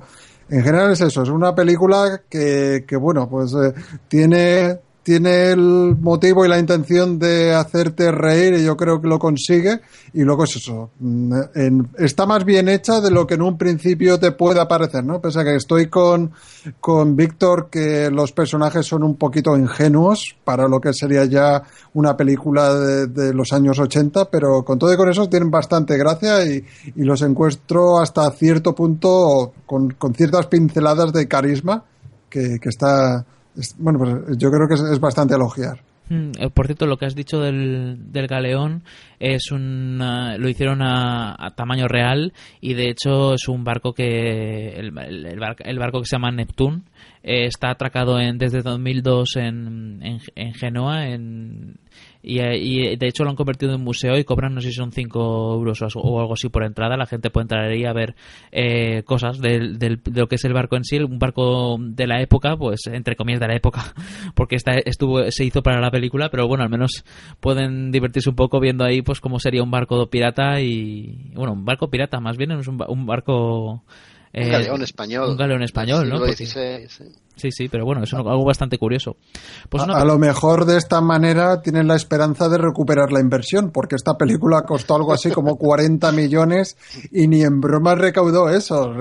Las, las cifras de, de taquilla, por lo que tengo entendido, fueron ínfimas. O sea, se pegaron sí. un batacazo que no veas. Así que cuando he visto al principio del tráiler que la película es de la Caron, pues mira, pues aquí tenemos otro claro ejemplo de aquellas aquellos eh, grandes y entrañables eh, fracasos que protagonizaron, que protagonizó pues eh, esta, ¿no? La Canon. Sí, es que es una película que digamos que tuvo bastantes problemas. Y es que resulta que cuando tuvo tanto éxito con Chinatown, Roman Polanski la, creó, una película de piratas eh, ahí en plan de aventuras. Y de hecho él creó el personaje de, del Capitán, el Capitán Rojo eh, para Jack Nicholson. Él quería que Jack Nicholson hiciera de ese personaje. El problema está en que, claro, estamos hablando de los años 70, en los cuales, 70, sí, 70 más o menos, finales de los 70, en los cuales eh, él eh, quería a un Jack Nicholson en la cima de su carrera que, que, él pedía un montonazo de dinero. De hecho, le llegaron a preguntar, bueno, pero tú cuándo quieres? Y él directamente le dijo, no, no, es que yo quiero más. Sí, más. O sea, no, no, no quería una cifra, no, quería más. Entonces al final lo dejaron estar y, y, y, cuando ya estaban buscando a otro tuvo un problema Polanski y es el, todo esto, esto que ha sido tan famoso de que le, le acusaron de haber, de haber estado con una menor de haber tenido relaciones sexuales con una menor y entonces él, antes de que le, le sentenciaran, se escapó y ahí por eso pasaron 12 años desde que desde que creó la película hasta que al final se estrenó en el año 66 eh, ya con un Walter Mazou que ya hemos dicho que menos mal la verdad es que me alegro de que lo eligieran porque está brutal está magnífico en ese en su papel. Y nada, pues con una, una película que inicialmente iba a costar 15 millones de dólares y que acabó costando 40 y que, como decís bien Raúl, solo ganó en Estados Unidos 1,64 millones de dólares y en, en, todo el mundo en total ganó 6 millones. 6,3 en, to en total, de los 40 que costó. Así que fue, fue todo un fracaso, pero brutal. Bueno, un incomprendido de su época, seguro. Sí, claro. seguramente lastraría el género de los piratas, lo lastraría porque no ha habido muchas más películas del género. Alguna ha habido entre esta y los piratas del Caribe, que ha sido otra vez el boom, pero muy poquitas, ¿eh? Muy poquitas. Y, y, la verdad que es una lástima. Yo creo que sí que fue una incomprendida, ¿no? Porque esta película tiene, tiene muchísimos elementos ¿no? para, divertir y para entretener. También mmm, flirtea un poco con el realismo, porque aquí no hay un pirata atractivo ni guaperas, como vamos a ver luego en la serie de televisión de la que hablaremos. ¿no? Aquí los piratas, aparte de estar siempre sucios y, y ser muy incultos y muy supersticiosos, van también vestidos, como ha dicho Víctor que iban. ¿no? Algunos van solo con un pantalón de lino, van, van prácticamente desnudos eh, la, las tácticas de combate también son muy precarias, son casi el sálvese quien pueda. No sé si os acordáis de algunas de las escenas de combate. Un, uno de los personajes está como matando a, los, a los enemigos, pero casi no, no se cree lo que le está pasando y cuando le salpica la sangre se asusta. No sé.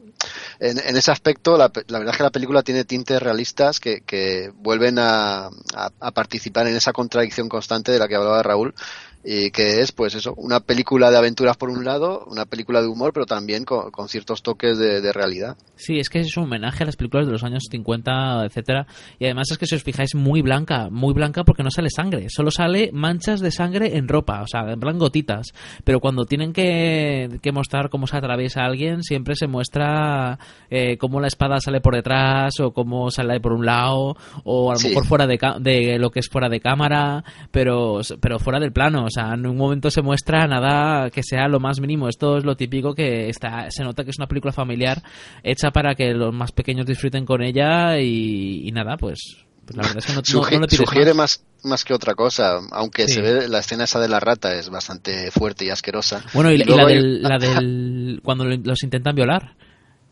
Sí, Eso bueno, también. también. no se ve nada, eh, pero la escena, también la escena del capitán del barco, que es el que muere, ¿no? Que está muy anciano y muy hecho polvo, cómo le hacen un, eso, una purga con una jeringuilla impresionante de vinagre.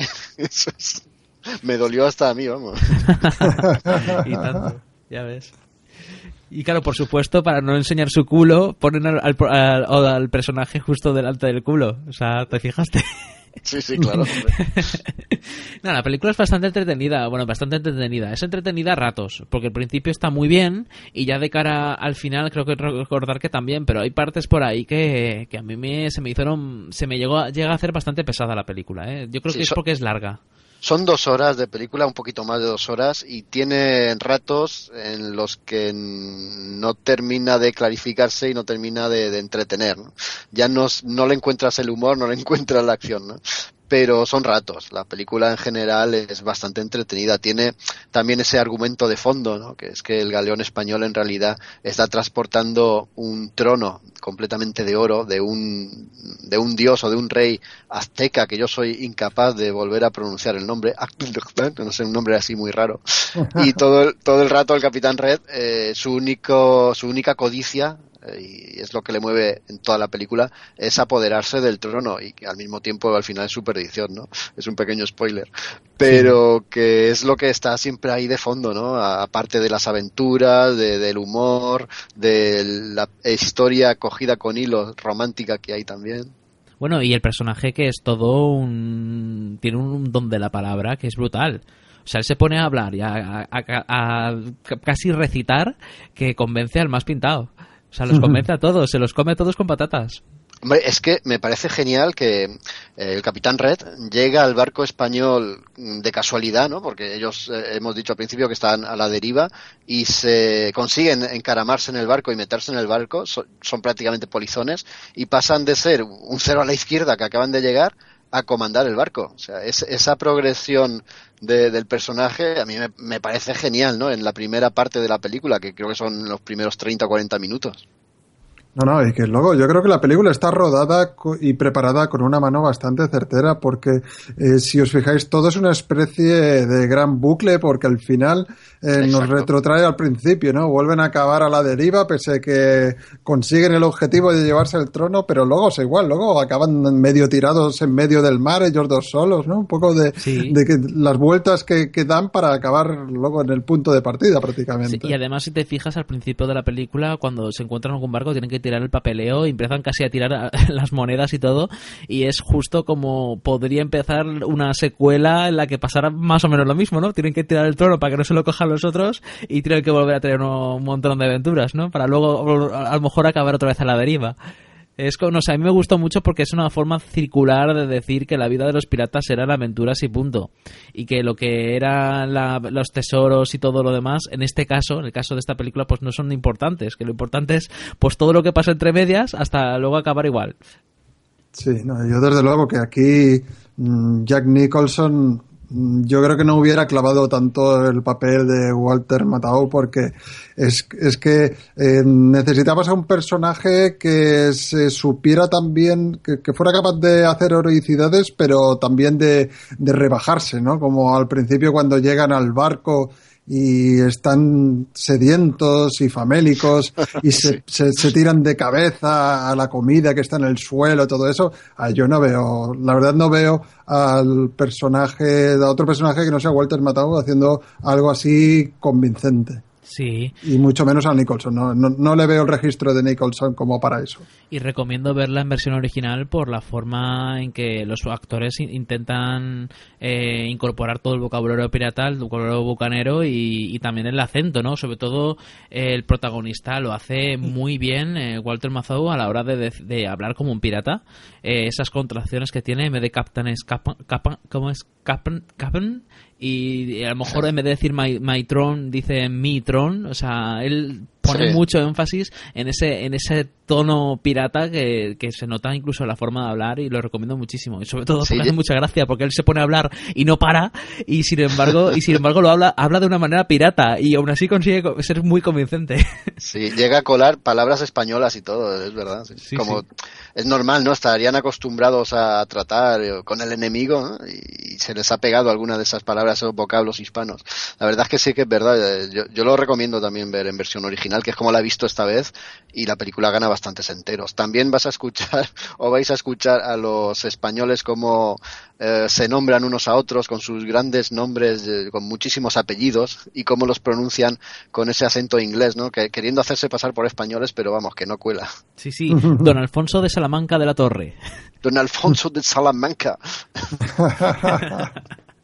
es así todo sí Por cierto, la, la chica, la única, bueno, la única no, aparece alguna pirata más por ahí bastante lamentable. Vuelvo a, decir que me imagino que guardaría algo de similitud con la realidad, ¿no? ese, aspecto físico. Pero la chica de la película, por decirlo de alguna forma, María Dolores de la Genia de la, de la Caldera, creo que es o algo así, interpretada por Charlotte Lewis, fue una de las que dijo que, que Roman Polanski la, la había, bueno, la había agredido sexualmente y tal. Pues a saber, pero el caso está en que fue su debut cinematográfico, el de Charlotte Lewis y también de Chris Campion, que es el, el que hizo de, de, de Frog, de la rana o de... Creo que se llama Renacuajo en el doblaje, ¿no, Raúl? Sí, la versión doblada que yo he visto, lo, sí, lo, lo denominan así, lo, lo denominan el renacuajo. Y bueno, pues pese a todos los problemas que tuvo legales eh, el, el director Roman Polanski, sin embargo sí que fue nominada a un Oscar que fue el de al de mejor vestuario y no es para menos. no es para menos, ¿eh? está muy cuidado, pero lo hemos dicho, está muy cuidado en los dos aspectos, tanto en lo paupérrimo que, que es eh, el, el, vestuario de los piratas, como en lo lujoso y fastuoso que es el de los españoles. Sí. Ese contraste está genial. Bueno, no sé si queréis comentar algo más. Yo de, en plan sálvame. Sí, cuéntame. La, eh, bueno, Roman Polanski fue acusado en Estados Unidos, ya lo sabéis, ¿no? De, de, eso de tener relaciones sexuales con una menor. Sí que pagó allí, eh, estuvo en la cárcel muy poco tiempo porque pagó su fianza y huyó. y bueno, huyó a Europa, estaba en Suiza. Y esta mujer, Charlotte Lewis, la protagonista femenina de esta película, parece ser que viendo o, o entendiendo que pues podía sacar partido, acusó a Polanski de que ella también, eh, o sea, de que él también la había agredido sexualmente a ella, pero varios años antes de- del rodaje de Piratas, creo que cuando ella tenía 15 o 16 años. Claro, en, un juicio no- ni siquiera fue aceptado, ¿no? Porque no, no, no, no tenía ningún viso de- de ser nada consistente.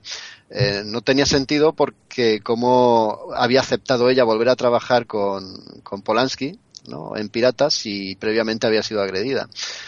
Y bueno, no, se, se desmontó totalmente. Esta, esta acusación en concreto parece ser que no fue, no fue cierta, no, no tanto la anterior, claro.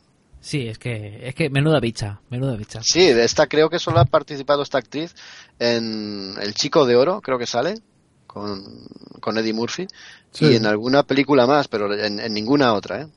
Bueno, eh, no sé si queréis comentar algo más de la peli o pasamos a comentar otras pelis, en plan mencionarlas, de piratas. Eh, veo que no me, no me contradecís, así que películas de piratas por muy conocidas, por ejemplo está el clásico de la Isla de Tesoro del año del 50, dirigida por Byron Haskin. Eh, luego tenemos por ahí la, La Isla Misteriosa del 61, es una película eh, con producción de tanto de Gran Bretaña como estadounidense, que está dirigida por Cy Enfield, que también es otro, otro clásico.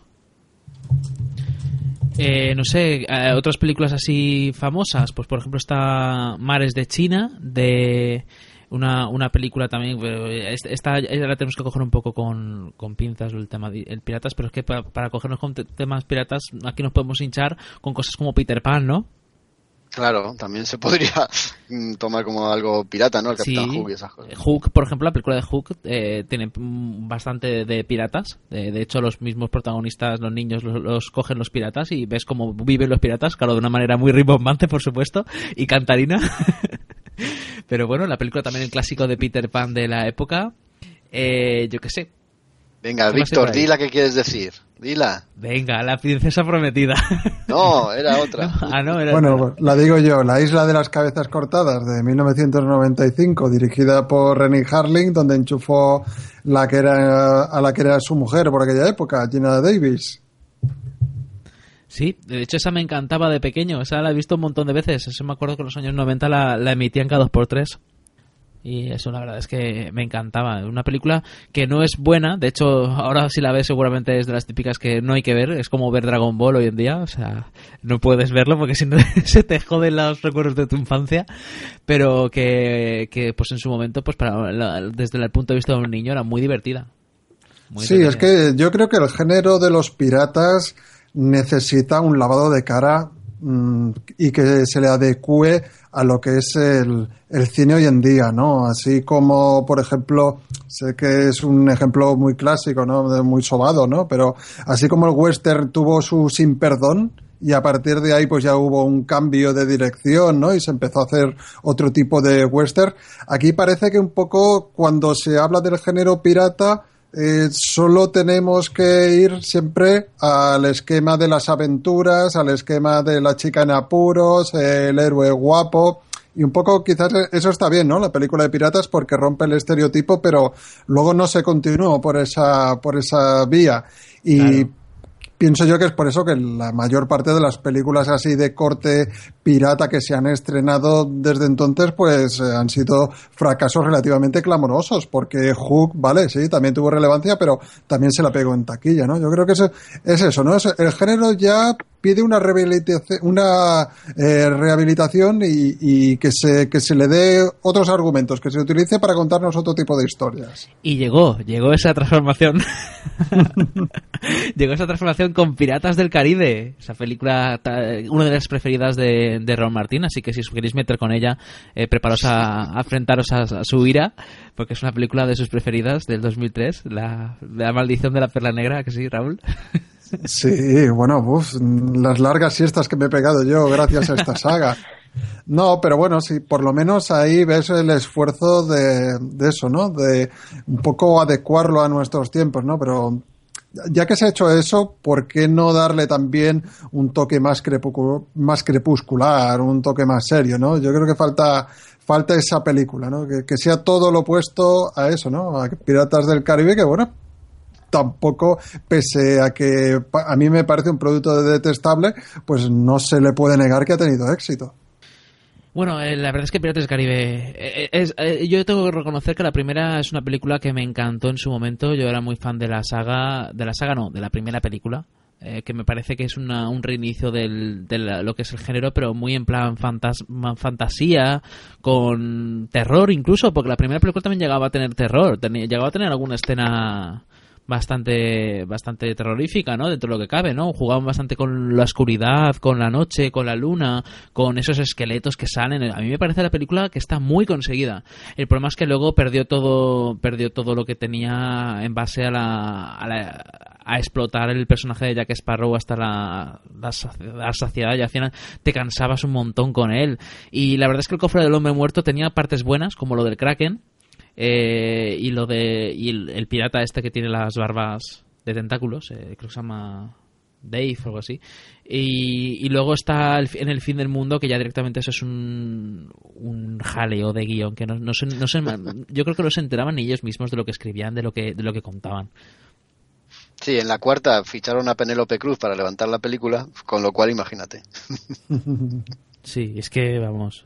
En la cuarta ya fue, vamos, fue un insulto. Ya la cuarta de 2011, Mareas Misteriosas, es que directamente eso era mala, pero mala, mala. O sea, las otras tres pertenecían a la saga, quieres que no. Pero es que la cuarta ya era un, algo, una manera de sacar más pasta, hecha cuatro años después. Y de hecho, no espero nada bueno de Piratas del Caribe, Los hombres muertos no cuentan cuentos, que el título Bueno. lo dice todo, y que se estrenará el año que viene. Madre mía, pero ¿cuántas películas pueden sacar mm, de una atracción de, de Disney? La verdad es que la, cinco. la- la primera película no podía fallar porque mezcla piratas y zombies. Pues nada, no sé, aquí quedan un poco los- las, las películas que yo así conozco más o menos, ¿no? Por supuesto hay más. Hay, Sí, eh, Víctor, perdona, no, no podemos dejar de lado, aunque solo sea mencionarla, la primera película de piratas por antonomasia, El Capitán Blood, protagonizada por Errol Flynn. Esa es la película de piratas que, que vamos, que, salen todas las quinielas, ¿no? Quizá por ser la primera y quizá también por ser una de las películas de aventuras de, de referencia. Es de 1935, nada menos. Sí, también está por el Cisne Negro del 42. Un subgénero que ha dado de sí. Es que si nos ponemos ahí, hay también pequeños componentes piratas. Antes he mencionado La Princesa Prometida, también está por ahí los Goonies. Hay pequeñas pequeñas menciones y por supuesto nos han pedido que mencionemos la, la película del Planeta del Tesoro del 2002 de Disney, eh, que, que adapta también la Isla del Tesoro. No la he visto, la tengo pendiente de ver y no la he visto todavía. Tengo ganas de verla, a ver si me animo. A mí no me pilló en un buen momento, porque conozco la novela, se ve que hacía poco me la había leído y como la adapta y no sé, no, no, no me terminó de cuajar. Eh, e igual me pasa como con la de Piratas, tengo que verla en un momento más adecuado. A mí no me acabó de desagradar. Lo que pasa es que era una película que estaba en el ya en el- los momentos aquellos que vivía Disney de traspaso de las dos dimensiones a películas completamente hechas por ordenador y es una película que quizás vista a día de hoy haya envejecido mucho, ¿no? Porque está entre dos mundos, camina a caballo de entre las 2Ds, eh, la animación más tradicional y las 3D y, y no está todo muy bien hilado y bueno, quizás eh, en el tema de lo visual hoy en día ya no sea pues uno de los productos más recomendables a revisitar. Bueno, vamos a pasar a la, se- a la siguiente sección, si os parece bien, que es la sección de series.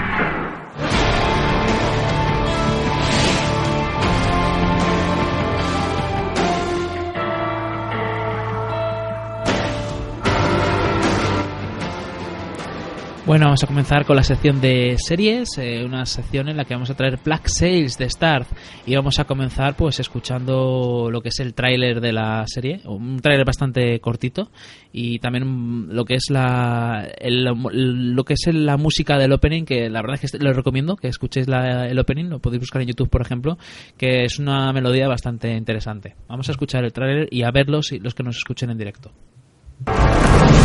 Los marineros de estas aguas son hombres duros. No temen los barcos. No temen los cañones. No temen las espadas. Entonces, ¿qué temen?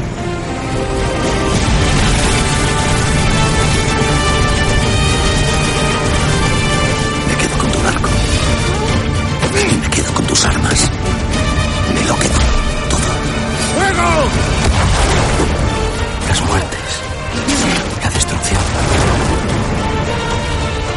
Ha orquestado todo. Es posible que un hombre sea capaz de eso. Black Sails.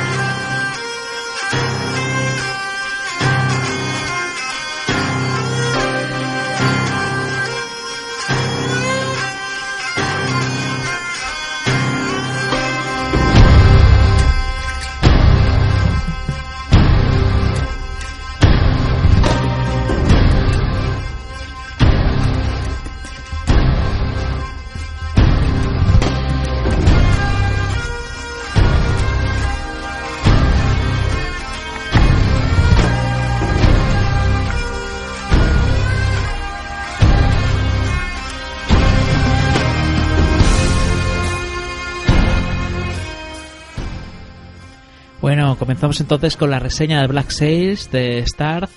Eh, una, una, la serie de piratas del momento, ¿no? Porque han habido algunas, luego comentaremos algunas otras series de piratas que hay en la actualidad. Pero bueno, vamos a comentar la serie de piratas del momento. Black Sails, una, una serie de Starz que, que cuenta con. está creada por Jonathan E. Steinberg y Robert Levi- Levine y cuenta con como protagonistas a Toby Stephens, Hannah New, Luke Arnold, Jessica Parker, eh, Tom Hooper. Hay una serie de, de- de actores, la verdad es que bastante. la mayoría no son muy conocidos. Hay alguno que, que os puede sonar de, algún otro, de alguna otra serie. Y nada, una serie que comenzó en 2013, el 26 de julio de 2013, es- de hecho la, la renovaron para una segunda temporada, con lo cual consiguieron eh, de alguna manera confirmar que esta serie pues que iba a seguir. Y de hecho ahora están por la tercera ya tiene una tercera temporada confirmada. Que se que imagino que entre todas yo creo que son ocho episodios. El primer- la primera temporada 10 la segunda y 10 la tercera que la tercera se comenzará a emitir el 23 de enero de 2016 y nada, una, una serie de piratas que, que hemos querido traer aquí porque, aparte de porque es la única serie de piratas que, que ahora mismo se está emitiendo con, con cierto éxito, yo imagino que también porque alguno de vosotros os habrá gustado, ¿no? Espero. Yo personalmente no puedo, bueno, iba a decir, no puedo decir nada bueno de ella. Sí, perdón, la intro. La intro me parece buenísima. Sí. Eh, la hizo Imaginary, Imaginary Forces, tengo que apuntado, y ya está. Os ponéis la intro, apagáis y ya está. Fin de la reseña. Sí, la verdad es que la intro merece mucho la pena. Es muy, muy buena. A mí me encanta. Me recuerda mucho también a la, a la intro, a la intro de Vikingos. Para quien la haya visto también. No, no la he visto, no. A mí me recuerda más a Daredevil. También. Aunque esta iba antes de Daredevil, ¿eh? Sí, sí. Esta de Así, con, con esas figuras ahí moldeándose delante de los ojos del espectador, eso, esa, mm, esas figuras tan, ese, mm, tiene una estética muy, muy estática, todo muy como si fueran estatuas, como si fueran ornamentos del barco, pero a su vez te están explicando pues escenas bastante explícitas y un poco está describiendo lo que te vas a encontrar dentro Sí. de la serie. Sí, el Be- Bear McCreary, que es el compositor de, del tema, el que está del opening, eh, es el mismo compositor de The Walking Dead y Battle- Battlestar Galactica. Así que por si acaso a lo mejor os, os suena la campana por ahí, la campanilla. Y nada, una, una serie que a mí sinceramente no me gustó mucho. O sea, yo, si os soy sincero, me dejé llevar mucho por el hype de las imágenes promocionales, porque la verdad es que esta serie ha tenido un marketing muy bueno, eh, todo hay que decirlo. Esa imagen que a lo mejor están viendo en directo ahora mismo de los brazos cruzados como si fuera una calavera, ese tipo de imágenes a mí me parecen geniales. O sea, es que me parecen de una creatividad bastante buena. O sea, consiguen llamar la atención al mismo tiempo ser, ser originales y sin embargo luego la cagaron enormemente con una serie que sí, vendía entretenimiento, pero que al mismo tiempo la historia no solo no estaba a la altura, es que era aburrida. Y eso es, que es que me pasó exactamente lo mismo que a ti. Estaba viendo no sé qué serie y pasaron la promo esta de la de Black Sails y dije, "Madre mía, por fin parece que van a hacer algo como Dios manda." De verdad, y la cogí con ganas y vi la intro y dije, "Esta es la mía" y es que o sea, el primer episodio se me hizo eterno, eterno. Madre mía, además, eh, los episodios son de, son de una hora. Qué raro, porque los que normalmente solemos ver series, casi todos son 45 minutos, arriba abajo, pero es que este dura, madre mía, la hora más larga de mi vida. Por cierto, antes de que sigamos eh, hablando, eh, Carlos Ruiz nos dice, nos dice que por favor si podremos mandar un saludo a su hija Clara Ruiz, que está, están celebrando su cumpleaños, cumple cuatro años, y nos está escuchando la familia entera. Son diez personas. Clara, un saludo. Felicidades. Felicidades, Clara. Qué ilusión, ¿no? La Clara. Y que cumpla muchos más. Espero que, nos sigan escuchando desde que nos han puesto el comentario. Yo, y también que, Clara cumpla muchos más y que les regalen muchas cosas bonitas. y espero que algo de piratas, ya que no están escuchando sobre piratas.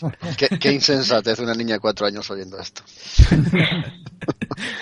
Eh, también Palomino Con nos dice que Black 6 está bastante bien, más que nada porque no hay nada de piratería en el medio televisivo. Sí, la verdad es que si te pones así es que como no hay prácticamente nada, luego hablaremos de algún otro título televisivo de piratas, pero la verdad es que este es el más el más representativo del género, ¿no? En la televisión. Es que es exactamente lo que lo que comentaba hace un momento Raúl, lo que comentabais en relación a la película, pero es que en series pasa exactamente lo mismo o peor, porque realmente no hay apenas títulos basados en pirata y lo que hay es aceptamos barco, digamos, es que como no hay otra cosa tienes que tragarte eso, pero opino exactamente lo mismo que Raúl, yo pienso que necesita que alguien aporte nuevas ideas y le dé un giro a, lo que es la temática. Hace falta un Frank Miller de Batman. Ay, ay, ay. Y sin embargo, pues me va a tocar desenvainar mi sable, pegarme a la pared y batirme con todos vosotros, porque yo la voy a defender bastante, esta serie, mm, aunque con bastantes matices, ¿eh? por otra parte. Para empezar, mm, se han gastado muchísima pasta en esta serie y eso se nota porque tú ves el vestuario y es una pasada. Los escenarios ni te cuento y los efectos especiales están realmente logrados. Luego aparte, otra cosa que también me ha gustado bastante es el casting. Yo los actores los encuentro bastante carismáticos y prácticamente ninguno me chirrían. En el papel que tienen que realizar yo los encuentro bastante solventes.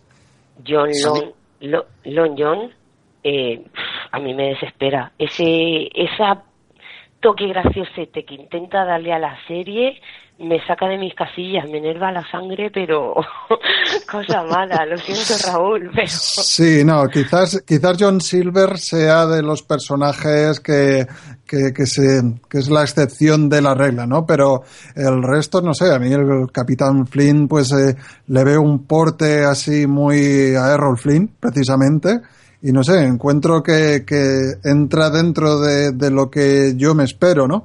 Y luego, pues, eh, yo qué sé, como Billy Bones, ¿no? El contramaestre, el chaval joven este, que lo tienes ahí siempre, eh, pues un poco dispuesto a ayudar, ¿no? El segundo al mando de Flynn también me parece un actor que eh, hace, pues cumple sobradamente sus labores, no sé, yo, en general, eh, no me chirrían excesivamente. Todos los actores eh, me los creo bastante dentro del papel que tienen. Sí, quizás eso, quizás John Silver es el que se un poco se alejan. No sé si Es que también han cogido un actor con, con demasiado moreno, ¿no? Tiene unos toques un poco de latino o así. No sé exactamente la elección de este, de este personaje a qué se debe, pero entre tanto anglosajón, la verdad es que un poco como que destaca bastante, ¿no? Sin embargo, yo creo que aquí donde más cogea la serie, donde peor lo puedes tratar, es en el tema del guion. Los guiones, pues ahí sí que se le nota que, la serie está muy alargada y para lo que te acaban de explicar, se podrían haber ahorrado prácticamente la mitad del, del, metraje. Y luego está el hecho también de, del defecto que le encuentro yo a la mayor parte de las series de Stars, es que pendulan con demasiada, demasiada facilidad a lo que es el tema del sexo, ¿no? Aquí creo que prácticamente todas las actrices que aparecen en la serie se acaban desnudando en un momento u otro, a veces con mucha gratuidad y bueno, pues no sé, eso también le quita un poco de realismo a lo que podría ser la historia, ¿no? Yo en general, corregidme si me equivoco, pero da la impresión como que si hubieran intentado hacer una serie de la HBO a imagen y semejanza, por ejemplo, de Deadwood, ¿no? Aquel drama de que se hizo del oeste, así tan profundo, y que no hubieran sabido cómo rematarlo y lo hubieran cagado bastante, sobre todo con el, con el tema de los guiones. No sé si estáis conmigo es que el guion es, es que es insulso por donde lo quieran mirar. Pierde, yo es que perdí el interés bastante rápido en, en lo que es la trama principal y no, cuando empiezas a verle así fallos gordos a la película, yo es que enseguida pierdo el hilo. Pues eso, mira, nada más empezar cuando ponen la bomba, que ponen la, el barril de pólvora que explota, y se carga la puerta y dices, venga, vale, estamos en un barco, acabas de poner pólvora, una bomba y estás en alta mar, estás en un barco de madera, eso no se jode la puerta y el suelo no. Y cuando empiezas a hacer, ver fallos así tan tontos que realmente yo pienso que, que es falta de ganas o falta de atención, empieza a perder el interés muy rápido. Y si encima eso le añades unas tramas que tampoco que que te quieras enganchar mucho ahí a ver qué pasa, a ver qué pasa, pues dices, es que tampoco me interesa mucho esta parte. Y cuando te das cuenta, personalmente pienso que es que hace hace muchas aguas esta en la serie. Y también le echo mucho, mucho, mucho en falta más escenas de en el mar casi todo transcurre en tierra y estás esperando un poco ver, pues claro, esos galeones tan grandes, esas luchas, los cañones y, se te queda todo un poco como a medias tintas. Sí, yo creo que esa es la mejor parte. Hay poco, pero las escenas de acción, las luchas, las contiendas marítimas, yo creo que están muy, muy bien conseguidas y es donde en realidad la serie gana. Pero tardan en llegar ahí. Tiene razón Maite. Eh, mm, yo estoy de acuerdo con todo lo que estáis diciendo, aunque me acerco más a, la postura de Raúl. ¿eh? Yo saco mm, uno de mis eh, de, mis sables para defenderla solo uno ¿eh? no saco tampoco la pistola no me voy a jugar tanto el tipo por la serie pero sí que la voy a defender un poquito y es que esas escenas de acción la verdad es que te devuelven no a la serie y te te motivan a, un poco a continuarla. Es verdad que el guion transcurre de una forma lentísima. Eh, están detrás de algo, pero detrás de ese algo se están tirando, hablando de ello episodio tras episodio. Efectivamente, ya lo habéis mencionado y no me voy a repetir, ¿no? Es un poco estirar el chicle del guion y, con eso lo único que consiguen es eh, el tedio en el que lo está contemplando. Otra de, las cosas que a mí me saca de la serie es que todos los protagonistas piratas y, las chicas que por ahí pululan, prostitutas, lo que sea, todos son guapísimos y bellísimos y bellísimas. Es que me saca completamente de lo que podría ser la, realidad de, de los piratas, ¿no? Sin un pelo en el pecho, además, todos muy depiladitos. hablando de pelos, a mí lo que me encantó de la serie fue la aparición de Barba Negra, yo creo que es lo mejor de... Hombre, por ejemplo, a mí me gusta el personaje de Gates, este que he dicho, el segundo al mando, que es el pobre, ese regordete y calvo, no entra dentro de, no creo que entre dentro del esquema de guapos. Y Pero para, el personaje el consejero perfecto es él. ¿eh? Sí, Ese sí, personaje me recuerda muchísimo al de Juego de Tronos. Este que también era pirata, que tenía, le cortaron los dedos y se lo metieron en una bolsita. Ay, ¿cómo se llamaba? Sí, el, eh, sí, es que también era pirata. Es, El Sí, caballero claro, de la claro. cebolla ese. sí. Muy bien, muy bien, pero la estética y todo, y ese hombre así un poco tan cabal, intentando así poner paz y mediar y que la sangre no llegue al río, me, me, me recordó muchísimo al, al personaje este de Juego de Tronos. No sé, una, por cierto, no lo hemos dicho, pero es una precuela. No sé si lo hemos dicho, pero es una precuela no de la dicho. Isla del No. Tesoro. Hombre, cuando se presenta aquel como, como John Silver, ya dices, uy, este, este es el de la isla del tesoro de joven. Claro. Eh, además se ambienta en lo, en lo que es la edad de oro de la piratería, ¿no? O sea que, que, por- cierto no lo hemos comentado nunca, pero hubo una edad de oro, ¿no? De la piratería, como todo tiene su arriba y su abajo, ¿no? Eh, La edad de oro de la piratería fue entre el 1650 y 1730, que a partir de 1730 es cuando ya directamente la cosa se fue hacia abajo. Ya, ya directamente se fue hacia abajo, además en pocos años, ¿eh? en cuestión de años ya se, terminó lo que es la edad de la piratería. Pero bueno, hay diferentes épocas, tampoco vamos a ponernos aquí mm, rollistas, aquí a contar más rollos eh, históricos. En fin, entonces la, la serie, eh, ¿la seguís al día? ¿Las, eh, ¿Habéis visto las dos temporadas? No, yo no. Yo he de confesar que solo he visto hasta la primera. Un poco para este programa me he puesto la segunda, el primer capítulo, y veo que sí, veo que continúa en la línea de, de lo que nos dejó la temporada anterior. Entonces, ¿recomendáis para la gente que se la dejó pensando que no le, no le gustaba, no estaba alto de sus expectativas, ¿le la recomendáis porque pensáis que luego mejora o sigue la línea o cuál es, eh, cuál es el tema? No, yo desde luego no calificaría que mejora. Si a las personas que le gustó la primera temporada, yo creo que se pueden poner con la segunda que no le va a defraudar. Ahora, tal y como está el panorama de las series, pues bueno, a los amantes eh, del género pirata, pues está bien por el hecho de eso, de que hay tanta escasez que, que esto les va a parecer al menos un alivio. Mm, Dentro de la competencia que hay hoy en día, pues hombre, pues desde luego tiene series eh, poco que van de esto que están mucho mejor, ¿no? Vikings, por ejemplo, que hemos dicho, que hemos aludido antes, que es una serie que va por aquí, pues es un producto que, que parece mucho mejor acabado. Juego de Tronos ya ni qué decir, ¿no?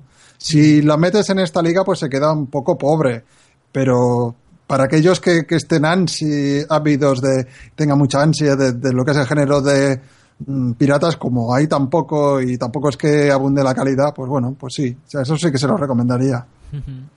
En cuanto a audiencia, em- eh, empezó con 0,8 millones y se ha mantenido más o menos en los 0,8, 0,7, 0,6 últimamente, pero vamos, que se está manteniendo de audiencia.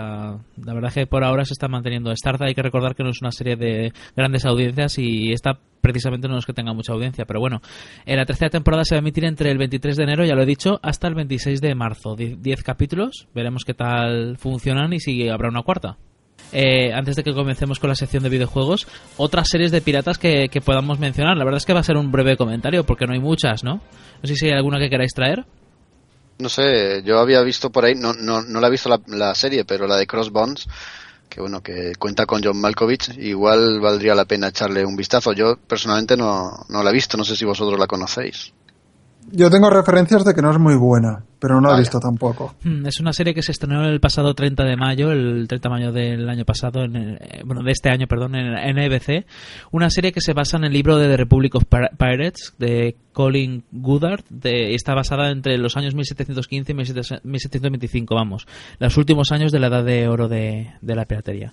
Y nada, con John Malkovich a la cabeza, un grupo de piratas que, digamos que quieren intentar formar una, una un- su propia nación. Una nación que sería la nueva Providencia o nueva o New Providence o como quieras llamarlo.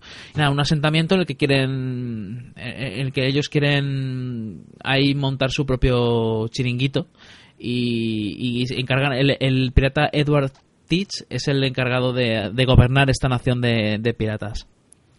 Y nada, todo esto se, se, ve, se ve amenazado porque Tom Lowe, que es Malkovich, es el que intenta derrumbar su nación y todo lo demás. Pero bueno, la- tienes razón, Raúl, las críticas no han sido muy buenas. Peores aún fueron para la serie de Telecinco, Piratas, ¿verdad? Oh, Dios mío, oh, Dios mío, qué mala. Yo vi, mm, creo que 15 minutos y ya dije, no, no, esto no se ha hecho para mí. Yo vi dos, dos episodios. El primero Eh, lo vi en, la- en el cine porque lo trajeron a la, a la- al Festival de Cine de Valencia cuando lo hacían todavía.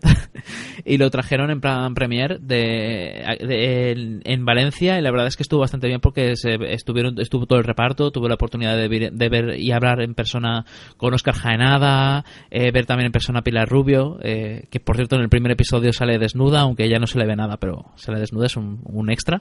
Pero luego ya cuando ya ves los dos primeros episodios y esa, esa versión cutre ya que Sparrow que hace Oscar Jaenada, pues lo siento mucho, pero Oscar Jaenada me encanta como actor, pero ese papel no. no, o sea, la serie era es muy mala, menos mal que la cancelaron. Tras la emisión de ocho episodios, nada menos.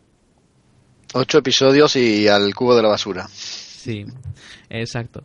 Y nada, más series por ahí, pues por ejemplo la de Érase una vez, que no sé si la trajimos en temporadas anteriores, antes de que yo me la dejara, porque ya la verdad es que la serie no, no daba más palos de ciego que otra cosa. Érase una vez, para que no, no lo conozca a lo mejor con su título original, es Once Upon a Time en, en, en inglés. Y nada, básicamente pues eh, recoge todas las, las cosas de, de Disney, todos los personajes de Disney, y entre ellos está Garfio, así que ahí tenemos su- nuestra parte de, de piratas y yo creo que poco más, ¿no? Por ahí hay, no hay mucho más. La verdad es que Es el una- género está huérfano ¿eh? de series. Es que me has quitado las palabras de la boca, que qué Ah. lástima que con un tema tan jugoso haya tan, tan poca opción. Realmente nadie creo que se la ha tomado en serio y es un tema que podría dar mucho de sí, mucho de sí con muy buen, con un buen guion. Eso para cubrir el vacío que tenemos ahora mismo en, en, en este mundo, pero en el cine es lo mismo. Necesitamos el Frank Miller de Batman. claro.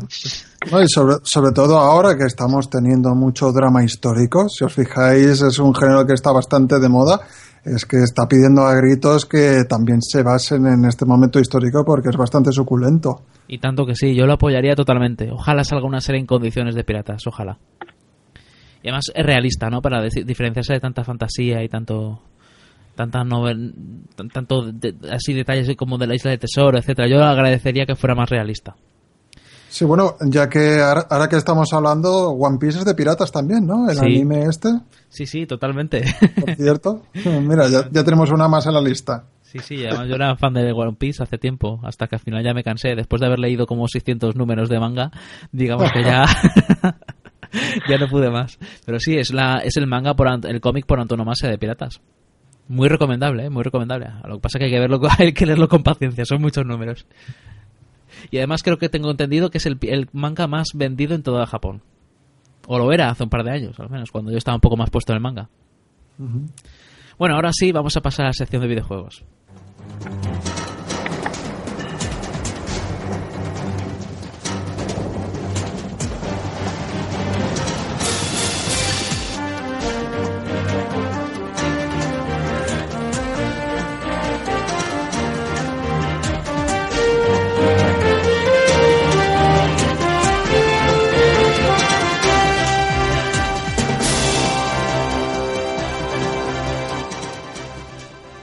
Y comenzamos la sección con, con el Assassin's Creed 4 Black Flag y vamos a escuchar el trailer antes que nada y a escuchar también un poco de su, de su banda sonora.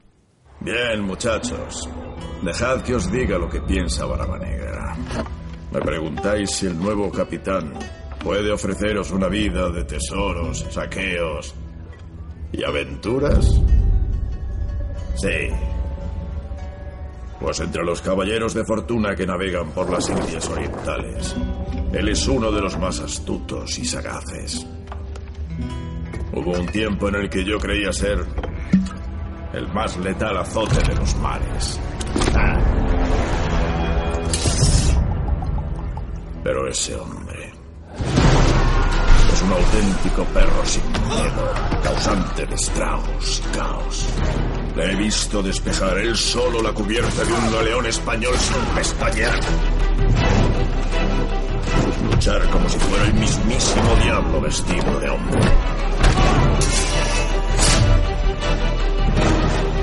Y es listo de verdad. Sabe cómo moverse entre cada peñasco y cada grieta de estas islas. Así que si es fortuna y aventura lo que buscáis, el capitán Edward Kenway es vuestro hombre.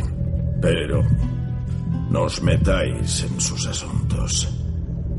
Porque ese hombre oculta un misterio que no me atrevo a preguntar.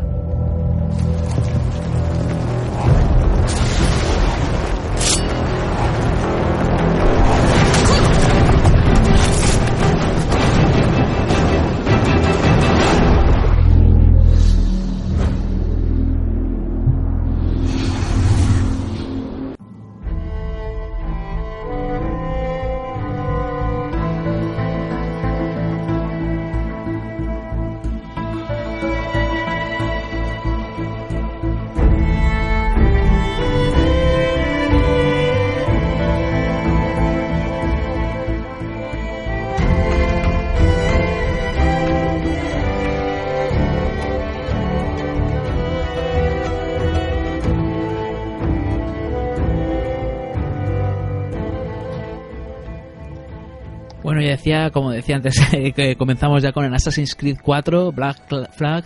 Aquí Jacob va a tomar la batuta, va, va a hablarnos sobre este juegazo que la verdad es que viendo el tráiler, que lo hemos visto aquí ahora en directo, se me hace la boca agua. Jacob, eh, tanta, tan buen gráfico está justificado, es un juegazo, como dicen por ahí las lenguas, las buenas lenguas y las malas también, o es una decepción. Lo iba a preguntar, ¿eh? Mola el tráiler, ¿eh? Qué pintaza tiene. La verdad es que pongo la mano en el fuego. Este es un simulador de piratas que os lo recomiendo encarecidamente. Sobre todo os lo recomiendo a vosotros que creo que no habréis jugado a otras entregas de Assassin's Creed, ¿verdad? No, yo no. Sí. Yo sí, yo he jugado al de la PSP que no Bueno, es no está ni de coña a la altura de las de las de los títulos de verdad de la saga no yo creo que era una peli- una, una juego que está entre el, el primero y el segundo y me gustó pero era muy repetitivo no Eh, no está a la altura Nada, Peor, olvídate. peor lo tengo yo que la jugué la Nintendo DS. oh Dios mío Vale, pues eh, si queréis un simulador de piratas, aquí tenéis el Assassin's Creed 4 Black Flag, que es un juegazo, eh, con todas las letras. Es un juegazo que, bueno, salió en el 2013 y tiene dos eh, problemas bastante gordos que a mí me da muchísima pena que jueguen en su contra. El primero es que nació entre generaciones de consolas. Nació cuando la PlayStation 3 estaba muriendo, cuando la Xbox 360 estaba muriendo y cuando resurgían la Xbox One y la PlayStation 4. Entonces es un juego que está ahí entre, entre dos sistemas eh, de, de- de videoconsolas. ¿no? no llega a estar a la altura de la nueva generación y mm, tiene todos los lastres de la antigua generación, ¿vale? De los juegos que salieron al final de generación y, que querían aspirar a, ser algo más, ¿no? Y tiene todos esos típicos bugs, típicos fallos y típicos problemas que presentaban aquellos juegos que iban a caballo. Es una pena, pero ese es uno de los dos problemas que digo. El otro es que tiene la coletilla en el título de Assassin's Creed. Es una lástima que los señores de Ubisoft hayan querido exprimir tanto la naranja que ya no les queda casi ni la piel. Entonces, a fuerza de sacar más de un año, o sea, más de un juego al año, porque es lo que han estado haciendo desde que salió el segundo. Han estado sacando más de un juego, un juego principal para las videoconsolas y los ordenadores y luego algún que otro título descargable y para las portátiles. Entonces lo único que han conseguido pues no es otra cosa sino cansar a, los fanáticos y a los seguidores del juego entre los que yo me encontraba. De hecho, este Assassin's Creed 4, este juego de piratas, yo lo tenía en barbecho, lo tenía ahí cogiendo polvo, porque había acaba- acabado totalmente hastiado. Hago un breve repaso, ¿no? El primer Assassin's Creed eh, tuvo bastante éxito. Lo que pasa es que en cuanto salió el segundo fue un auténtico boom. Para mí es el mejor, siempre lo he dicho, también aquí en el programa. Y a partir de ese boom ya fue una sucesión de juego por año. Assassin's Creed eh, La Hermandad fue el siguiente, Assassin's Creed Revelation, luego llegó Assassin's Creed 3 y a continuación este Assassin's Creed 4 Black Flag. Tiene ese lastre ¿no? de que sale uno por año y ya todo el mundo llegó cansado a esta entrega. Una verdadera lástima, porque esta entrega tiene lo, lo bueno que tiene la saga Assassin's Creed. Tiene infiltración, tiene mapas grandísimos para explorar a nuestro antojo, pero claro, es, son las mismas mecánicas que los otros Assassin's Creed. Entonces, un juego habitual de la saga, como, como digo y repito, llegó cansado, llegó realmente, realmente mm, hastiado, ¿no? Y, y saturado de este sistema de juego. Una verdadera pena. Sin embargo, el juego lo suple con, otra cosa y es ese, ese mapa inmensamente grande en el que podemos investigar a nuestro libre antojo y un mapa inmensamente grande que no está compuesto de tierra principalmente, sino de agua, de mar. Esto es un puntazo porque en el anterior Assassin's Creed, el 3, tenía un, una parte del juego que era casi una prueba que habían hecho los desarrolladores y es que podíamos tripular un barco y navegar con él y era y podíamos hacer algunos combates navales también em, de una forma bastante limitada pero le dio un, un saborcillo nuevo al juego que fue muy bien acogido entre lo- los seguidores. Entonces en este en esta cuarta entrega lo, lo potenciaron y aquí de verdad aquí es cuando cuando lo disfrutamos en toda su extensión porque podemos hacernos con un barco y podemos tunearlo po- podemos mejorarlo comprar cañones tenemos que contratar tripulación tenemos que irnos por los mares caribeños y bueno, atacar barcos, defendernos de ellos, buscar islas. Eh, esto, la verdad es que es un juego tan largo que llegado los últimos estadios del mismo puede llegar a ser incluso un poco pesado, ¿no? Pero es muy disfrutable. Tiene unos gráficos muy buenos este juego. Hombre, evidentemente la opción principal para jugarlo son las nuevas consolas o el ordenador. O la Wii U. En la Wii U también se ve bastante bien. En las consolas anteriores, en PlayStation 3 y Xbox 360, el juego tiene una calidad técnica y una calidad gráfica inmejorable para, para esas consolas. Seguramente será el mejor Assassin's Creed gráficamente hablando de toda la saga. Incluso argumentalmente se destaca de todos los demás, porque ya nos hemos de- deshecho del, personaje Desmond, del personaje al que estábamos anclado en la actualidad, y ahora mm, llevamos a un personaje anónimo en la actualidad eh, que se mete en el, en Animus. El Animus es la, máquina con la que nosotros accedemos a estos mundos antiguos ¿no? y vivimos la vida de estos personajes. Y es un, es un personaje, como digo, en la actualidad que, que, no, no hemos conocido, ¿no? Y es totalmente anónimo. A través de él accedemos a sus recuerdos y accedemos a las aventuras de, del protagonista de esta cuarta entrega, que se llama Edward Kenway, que la verdad es que el, principio del juego nos presenta una historia la mar de chula y la mar de entretenida. Edward Kenway es, eh, es un pirata, es un tipo que, que quiere ganarse la vida, no tiene otro medio o no encuentra otro medio de, de, de conseguir riquezas a corto plazo, sino que embarcarse en uno de estos barcos pirata y asaltar a algún galeón español y con un golpe de suerte pues retirarse y retirar a su mujer y vivir feliz. Le promete a su mujer que va a estar muy poco tiempo eh, en alta mar y que va a volver pronto, pues que eso, con las manos llenas de oro, para darle una nueva y mejor vida. Con tan mala suerte que se topan con un galeón en el que hay un, un un, tipo de estos de la orden de los asesinos, que se enfrenta con él y los dos barcos que han entrado en contienda, tanto el barco pirata en el que va Edward como el, galeón donde va este assassin, pues eh, se hunden y quedan los dos, de, digamos, en una isla, en una isla varados. ¿no?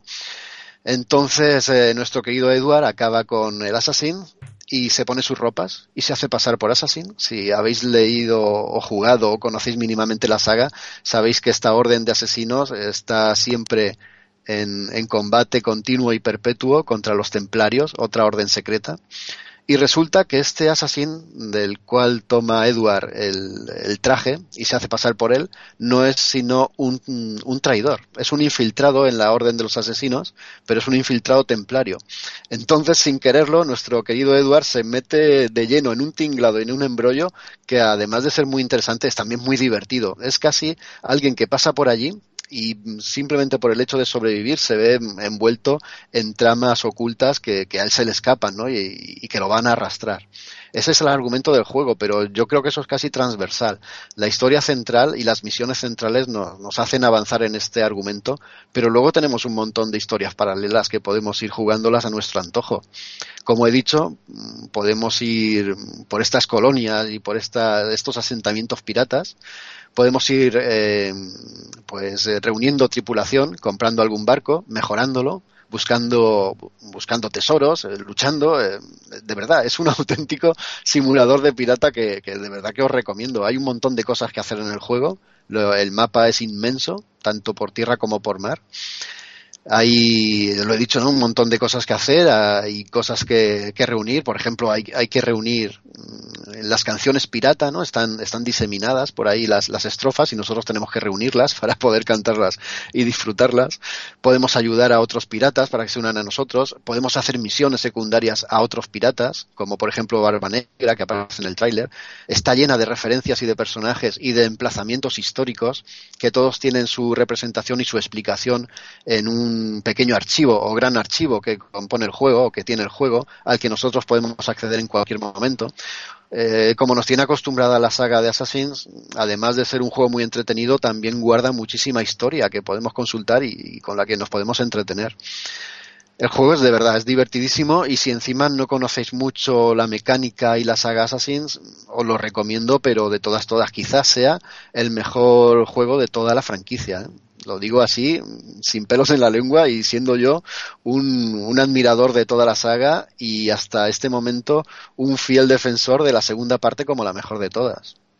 A mí la verdad es que me llama mucho la atención porque es que juntar barcos con Assassin's Creed y con unos gráficos tan tremendos, porque es que la verdad es que me quedo flipando, porque mucha gente que sabrá un poco el tema este de la animación, eh, aunque tengan nociones básicas, sabrán que una de las cosas más difíciles de animar es el agua y yo por lo que veo el agua está genialmente animada. O sea quiero decir que han, han tenido está claro que sacaron lo que tú has sacado antes lo que has dicho antes no la curiosidad esta de el cómo pilotar un barco tal el anterior título pero yo creo que aquí han mostrado se han mostrado muy seguros de sí mismos de, de y también seguros de sí mismos en cuanto a, a, que iban a tener éxito con el juego porque el hecho de haber animado tan bien el mar eh, yo creo que ha tenido que ser bastante caro. Sí sí está está muy potenciado eh, Víctor la verdad es que aquí está todo magnificado y mira que en la anterior entrega de Assassins eso se disfrutó muchísimo imagínate pilotando el barco con la perspectiva eh, desde el timón. Tú ves, eh, puedes ver todo, todo lo que es el barco, ¿no? Por encima y puedes girar la cámara viendo los barcos enemigos cómo se te acercan. Al mismo tiempo el barco va ladeando conforme el mar se mueve. Si hay tormenta el barco se ladea más y es más difícil de controlar. La lluvia azota la cámara también. Los, los truenos y los rayos iluminan el agua. Es, brutal, ¿no? Meterte ahí en medio de una tormenta y en un combate, de verdad que es una de esas experiencias en un juego que, que no olvidas. Y si encima añades que de vez en cuando te salta algún animal marino de grandes dimensiones, no voy a decir más. O sea, es que aquí todo puede pasar, ¿no? En este juego y además todo muy divertido. De, ver, de verdad que es un auténtico simulador de, de, pirata. Lo voy a repetir hasta cansarme, pero es que vale muchísimo la pena. ¿eh? Yo creo que no hay otro juego como este eh, en cuestión de, de, eso, de meterte en la piel de, de, un pirata. También decir que no se me olvide que tiene, por supuesto, el modo de juego online que puede ser cooperativo o competitivo. Eh, hasta este juego todos los online eran iguales, lo que pasa es que con la siguiente entrega, la uh, Unity, creo que fue la que pasa en París, ya se cambió el sistema de juego, era sobre todo cooperativo, las misiones se hacían de forma cooperativa, pero como digo, en este Assassin's Creed 4 era el último que se dedicó a hacer unas partidas que a mí la verdad es que me, me gustan mucho, ¿no? Jugarlas online, porque es una especie de juego del escondite tú eh, con tu personaje eh, te desplazas o paseas o te mueves por un entorno eh, repleto de gente, un entorno que también aparece en el juego, puede ser por unas calles, unas plazas, y al mismo tiempo hay otros jugadores jugando online y contigo que se pueden entremezclar entre la gente que hay por allí, entre los mercados, entre la gente que hay sentada y es un poco jugar al escondite, ¿no? Encontrar al adversario y matarlo y al mismo tiempo evitar que te maten a ti. La verdad es que es muy divertida este, este tipo de juego, pero pasa como la mecánica habitual del Assassin. A fuerza de haberlo repetido en todas las entregas, se volvió bastante cansino. Aunque a mí, ¿qué quieres que te diga? ¿Y qué queréis que os diga? Como hacía tiempo que no lo jugaba, sido toda una alegría volver a encontrármelo en este cuarto título, ese pequeño juego del escondite que no deja de ser divertido. Oye, te pasas las horas muertas ahí intentando que no te maten y al mismo tiempo buscando a tu víctima, intentando descubrirla dónde está escondida. Pues nada, no sé qué más de decir sobre este juego, salvo que, que me has dejado con unas ganas tremendas de, de jugarlo. A te lo si recomiendo, animo... Víctor, de verdad. No, no, no te lo pienses mucho, ¿eh? Si te gustan los piratas, te gustan los juegos de mundo abierto largos, con su argumento y con buenos gráficos, de cabeza por él. Eh, una pregunta así concreta. ¿Hace falta jugar los anteriores para jugar a este? Para nada. Yo creo que es el juego que menos falta hace haber jugado los anteriores. Primero porque se olvida de Desmond, que era el personaje mm, que mm, unía los anteriores Assassins. Como he dicho aquí, Desmond no aparece. Es un personaje totalmente anónimo, el que nos enlaza con sus recuerdos con este pirata Edward Kenway. Por eso no hace falta haber jugado los anteriores. Aparte, la historia central, como digo, es importante jugarla, pero vas a disfrutar más o vais a disfrutar más pululando por los mares del Caribe, eh, haciéndoos con una tripulación a vuestra medida y, tuneando el barco, ¿no? Y navegando por ahí. La verdad es que es casi lo más divertido. ¿Se sabe ya si la, próxima entrega de, de, Assassin's Creed va a ser también en estilo piratas o van a decantarse por otra cosa? Hombre, no está mal que vayan cambiando, ¿no? La siguiente fue la que transcurrió en París, Unity y creo que Unity, no me acuerdo ahora bien, no, me hagas eh, buscar en mi flaca memoria. y el último que acaba de salir es el que transcurre en Londres, que yo aún no me he hecho con él, pero es que eh, es un poco el problema que comentaba al principio de todo, de todo este rollo que os estoy soltando. Ubisoft está un poco anclada en este juego y repetirlo año tras año con las mismas mecánicas cansa al tipo más entregado, ¿no? Incluso a mí. Yo, soy capaz de jugarme eh, el Assassin que transcurre en París para ver el salto gráfico a las nuevas consolas, pero bueno, cuando he comprobado que es exactamente lo mismo que los anteriores, me divierto mucho y me lo paso muy bien contemplando esa arquitectura parisina que me deja con la boca abierta, eso puede poder subirte a Notre Dame o recorrerte París, me encanta, ¿no? Y seguro que en Londres, que es el último título, también es un disfrute recorrerte Londres, incluso ahora con, con, trenes y todo que hay, ¿no? Subirte en el Palacio de Buckingham, en el Big Ben, todo eso tiene que ser una pasada, pero es que es más de lo mismo, ¿no? Y, y contestando a tu pregunta, no, no han vuelto a los piratas. Muy bien. Vale, pues nada, eh, para terminar con la sección, mencionar algunos otros juegos de piratas. No sé si quieres comentar tú alguno o me pongo yo también a, mencionar algunos títulos. Bueno, yo rápido te voy a dejar el que tú te imaginas para que lo digas tú. ya sabes al que me refiero, ¿verdad? Sí, sí. Y luego hay un montón, Age of Sales, eh, Age of Pirates, eh, de estrategia. Yo los que he comentado son un poco mezcla de estrategia y también de investigación. bueno, son bastante más simples que el Assassin. Como el Assassin 4 no hay ninguno, desde luego. Y luego está también uno muy divertido que es eh, o son los juegos de Lego que recrean las películas de los piratas del Caribe. A quien le guste los juegos de Lego, pues son bastante recomendables y ya te dejo a ti que digas el que querías decir. Bueno, eh, antes que decir ese, precisamente, luego, eh, por ejemplo, eh, mencionar el, uno de los primeros juegos de piratas, el Booty del 84, que salió para el Spectrum y Commodore y etcétera, que, que es un juego que es de 8 bits y sin embargo es muy destacable solamente por el hecho de cómo tenían de gráfico la, lo que es el agua. O sea, es una cosa muy curiosa, ¿no? con 8 bits, cómo, cómo animar el agua, la verdad es que es algo bastante curioso, ¿no? luego, antes de. Me voy a guardar el que ya digo, y por ejemplo, hay algún uno por ahí como el Sid Meier's Pirates, que es un, es un juego de estrategia pero con piratas. Ya sabéis, ese tipo esos juegos que se hinchó a sacar Sid Meier's en su momento. Eh, luego tenemos La Isla de las, cabezas, de las Cabezas Cortadas, también tuvo su juego. ese, no, ese no lo conozco. sí, pues en su momento en su momento también eh, salió para la Super Nintendo y para la Mega Drive. Ay, por cierto, perdón, hay uno también que recrea una de las películas de los Piratas del Caribe, que es así de, combate, de acción, pero es que es, malísimo. Sí, sí. Y luego de Piratas del Caribe salió el de Lego, que ese ya es un, poco mejor. Eh, tenemos por ahí también el Ryzen 2 Dark Waters, que también es uno considerado uno de los mejores juegos de piratas. Y bueno, ya vamos a acabar con el mejor juego de todos, de no de piratas, no, de todos, el mejor juego de la historia. estoy hablando de The Secret of Monkey Island, Island, estoy hablando de la saga de Monkey Island, que es una saga eh, mi preferida, la que he, crecido con ella, o sea, es mi saga preferida y por la cual os prometo que algún día haremos especial. Eh, han sacado cuatro juegos y luego un quinto con capítulos con capítulos sueltos, pero bueno, eh, mencionar sobre todo el primero y el segundo que fueron los más representativos en la edad de oro de las aventuras gráficas que hemos mencionado en algún otro programa y nada, pues que la gente se anime porque ese sí que es un juego de piratas. un que tipo... se van a reír mucho, además, ¿verdad? Sí, sí, muy divertida. Además que el protagonista intentando ser pirata tiene que seguir una serie de pruebas de los maestros piratas que le mandan, pirata- eh, pruebas de lo más variopintas y luego tiene que luchar contra el capitán fantasma Lechak. eh, que la verdad es que de, de- de verdad que es mi juego preferido y es muy recomendable. De- Especial, Víctor, especial ya. Sí, a ver si lo hacemos un día y me, me- y me quedo yo contento y feliz. Ya me puedo morir tranquilo. Un juego muy grande, sí, señor. Sí, sí.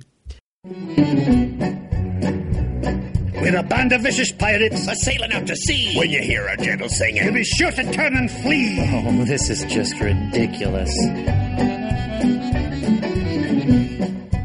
Come on, men. We've got to recover that map. That pirate will be done for when he falls into our trap. We're a club attuned for rovers. We can sing in every clef. We can even hit the high notes. It's just too bad we're tone deaf. A pirate I was meant to be. Trim the sails and roam the sea.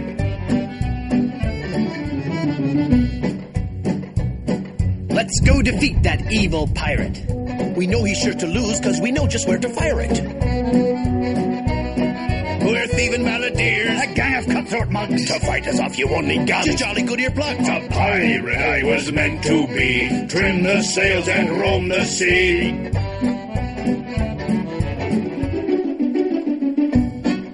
All right, crew. Let's get to work. Our vocation's a thing we love, a thing we'd never shirk. We'll fight you in the harbor, we'll battle you on land. When you meet singing pirates, There'll be more than you can stand. Oh, that was a good one. No, it wasn't.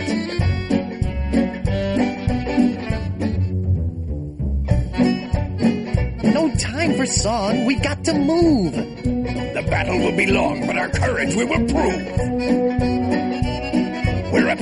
We're a pack of scurvy sea dogs. Have we pity, not a dram? We only roasted garlic. Then sing from the diaphragm. A pirate I was meant to be. Trim the sails and roam the sea.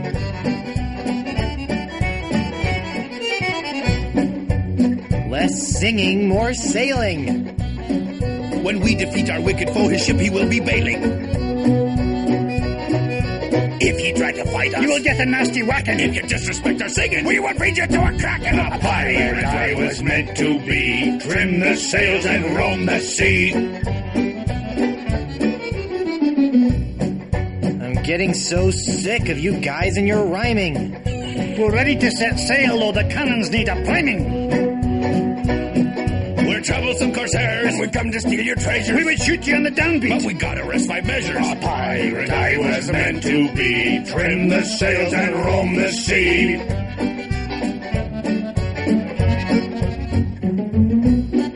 Stop, stop, stop.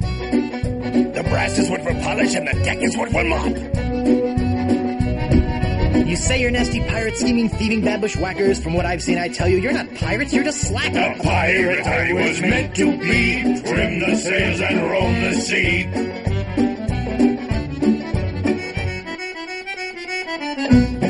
sea. We'll surely avoid scurvy if we all eat an orange. And, um... Well, uh, door hinge? No, no. Guess the song's over then. Guess so. Okay, back to work. Well, gee, I feel a little guilty now.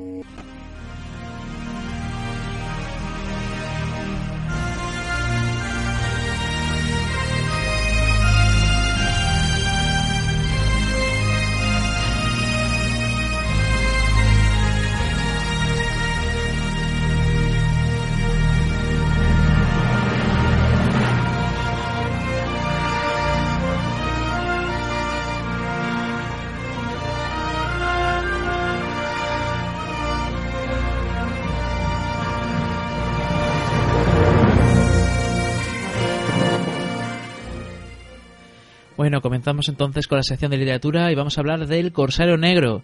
El Corsario Negro, bueno, a ver, vamos a ver. Lo primero de todo, es que yo creo que es mejor que lo digamos cuanto antes. Sí, sabemos que existe un libro llamado La Isla del Tesoro. Sí, sabemos que la podíamos haber traído. La gente nos lo está pidiendo, sí, es cierto. Y nos hacía mucha ilusión traerlo. Pero tenéis que reconocer que la Isla del Tesoro se merece algo más que una simple sección en este programa en el que cuando llegamos ya a estas alturas de la noche ya vamos incluso casi con prisas, ¿no? Entonces la Isla del Tesoro nos lo hemos guardado eh, para en un futuro pues hacerle dedicarle un programa entero si hace falta. Pues la verdad es que nos hace mucha ilusión tratar el la isla de tesoro y sus diferentes adaptaciones. Entonces, eh, la- nos lo vamos a guardar para otro programa, se va a ser lo mejor, a ver si lo podemos hacer el año que viene. Y, y entonces vamos a traer aquí El Corsario Negro de Emilio Salgari, que es también una novela, una saga de novelas que también son muy conocidas y que yo creo que más de uno de los que nos escuchan pues eh, la- lo habrá leído o tendrá ganas de leerla o habrá al menos oído hablar de, de ellas, ¿no? Y no sé si alguno de mis compañeros quiere eh, darle un una introducción a- al Corsario Negro y a Emilio Salgari. A mí, si no os importa, me gustaría hacer una brevísima biografía sobre Emilio Salgari. Hoy estoy en plan gafapasta, pero no, de verdad que esto es cortita. Eh, es que me sorprendió mucho, sinceramente, documentándome, mm, leí su vida y me quedé un poco, bueno, os lo cuento y vosotros decidís. Bueno, además de Emilio Salgari, además de escribir El Corsario Negro, pues su novela más destacada son El Rey del Mar, Los Últimos Filibusteros y Los Tigres de Montpracem. Eh, no he leído ninguna de las tres, lo siento, pero sí que son las más, las más famosas. Eh, bueno, nació en Verona en 1862, intentó graduarse en el Regio Instituto, que está en italiano, técnico en náutico Paolo Sarpi. Mi italiano fenomenal. Y así obtener el, título de capitán de gran cabotaje y dedicarse a su gran pasión que era el mar. Pero lo expulsaron en segundo curso debido a sus bajas notas. Qué curioso que luego todos sus libros son así sobre piratas, viajes exóticos y luego resulta que no llegó ni a embarcarse. Eh, a los 21 años eh, comienzan a aparecer en distintos periódicos eh, cuentos que había ido escribiendo. Eh, se casa, tiene dos hijos y como necesita dinero, se ve obligado a firmar muchísimos contratos y a trabajar sin parar. Y esto a costa de, de su propia salud. Eh, ingresan a su mujer en un manicomio y Salgari se queda destrozado. Este ya es el declive entre el exceso de trabajo y lo que le sucede a su mujer. Queda, queda, queda muy tocado por este tema. Intenta suicidarse. Eh, falla y vuelve a intentarlo y esta vez pues tiene éxito. Y dejó tres cartas que las cartas se descubrieron tras su fallecimiento. Una era para sus hijos, otra para sus editores y otra para los directores de los periódicos para los que trabajaba, los que publicaban sus obras, en las que denunciaba la situación en la que había terminado. Me parece muy triste que una persona no sé, que tanto éxito y después de verse forzada a trabajar y las circunstancias de su vida lleguen a tal declive que acabe que acabe suicidándose. No sé, me dejó un poco me chocó muchísimo, la verdad, no tenía ninguna noticia de de eso. Y a continuación el Corsario Negro. Pues nada, no sé, de Emilio Salgari, como sabéis, hemos hablado en más de una ocasión, recientemente con Sandokan y todo eso, que tiene diferentes sagas, ¿no, Jaco? Yo creo que tú eres muy fan de, de, su, de su literatura, o de al menos de su Sí. estilo de literatura. Bueno, sí, de su literatura. Lo que pasa es que yo soy muy fan de, de- de hace mucho tiempo. yo heredé un montón de libros de Emilio Salgari, pues editados en 1940 y tantos. Fíjate los libros como los tengo, co- como oro en paño. Y me los leí con fruición cuando era pequeño y me encantaron. Todas las aventuras que ahí destilaban y todo, todo el conocimiento, ¿no? De, de- me imagino que cuando este hombre lo escribió, pues eh, eran cosas desconocidas, ¿no? Para la gran mayoría de la gente. Porque uno de los que cayó en mis manos, no me acuerdo ahora exactamente el título, pero transcurría todo en Australia ¿no? y nos hablaba de las cosas que los protagonistas encontraban allí en esas tierras australianas y era toda una sorpresa constante para mi mente infantil. ¿No? Y luego la saga de Sandokan también a mí me marcó.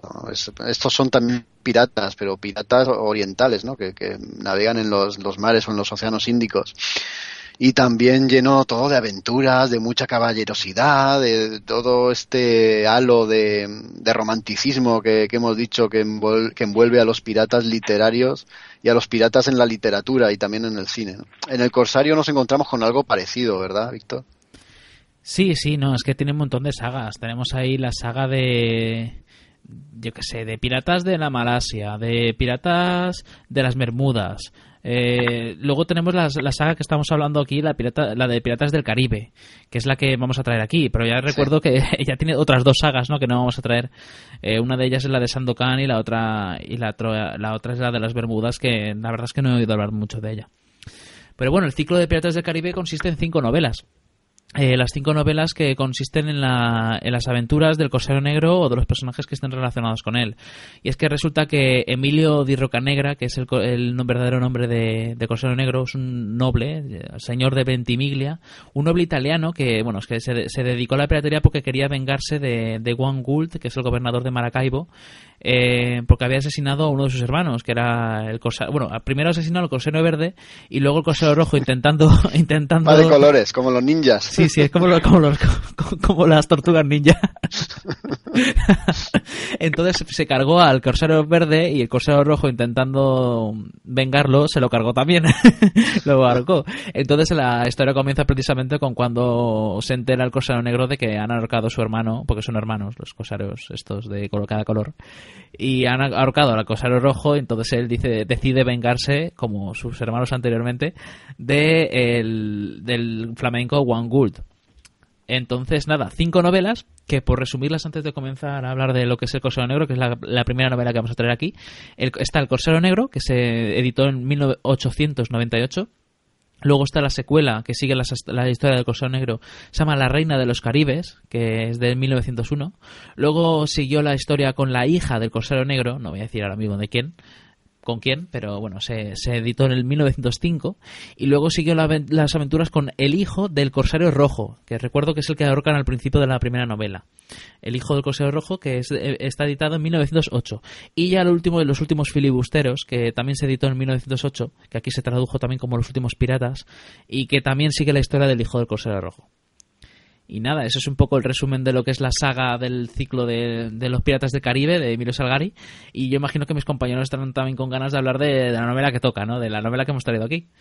Es una novela escrita con un estilo que ahora queda algo desfasado. ¿eh? Yo, mira que hemos dicho al principio y tú lo has dicho también, yo soy bastante fan de Emilio Salgari, pero no sé, a mí ahora mismo el, estilo de Salgari se me ha hecho bastante casi infantil, ¿no? Muy juvenil también, pero algo, no sé, no sé, a- algo me ha desencantado, ¿vale? Me, he reencontrado con su estilo y me ha desencantado bastante, porque es muy sencillito, muy plano, lleno de, de- de, no sé, de- de descripciones muy, muy simples, muy, muy sencillitas, y todo transcurre con una linealidad que, también deja bastante que desear, ¿no? Estamos acostumbrados ya a otro tipo de literatura y, la verdad es que hay que cambiar un poco el chip, ¿no? Para acercarse a esta novela y cogerla con, con un poco también de, de candidez y, y, no sé, de inocencia, ¿verdad?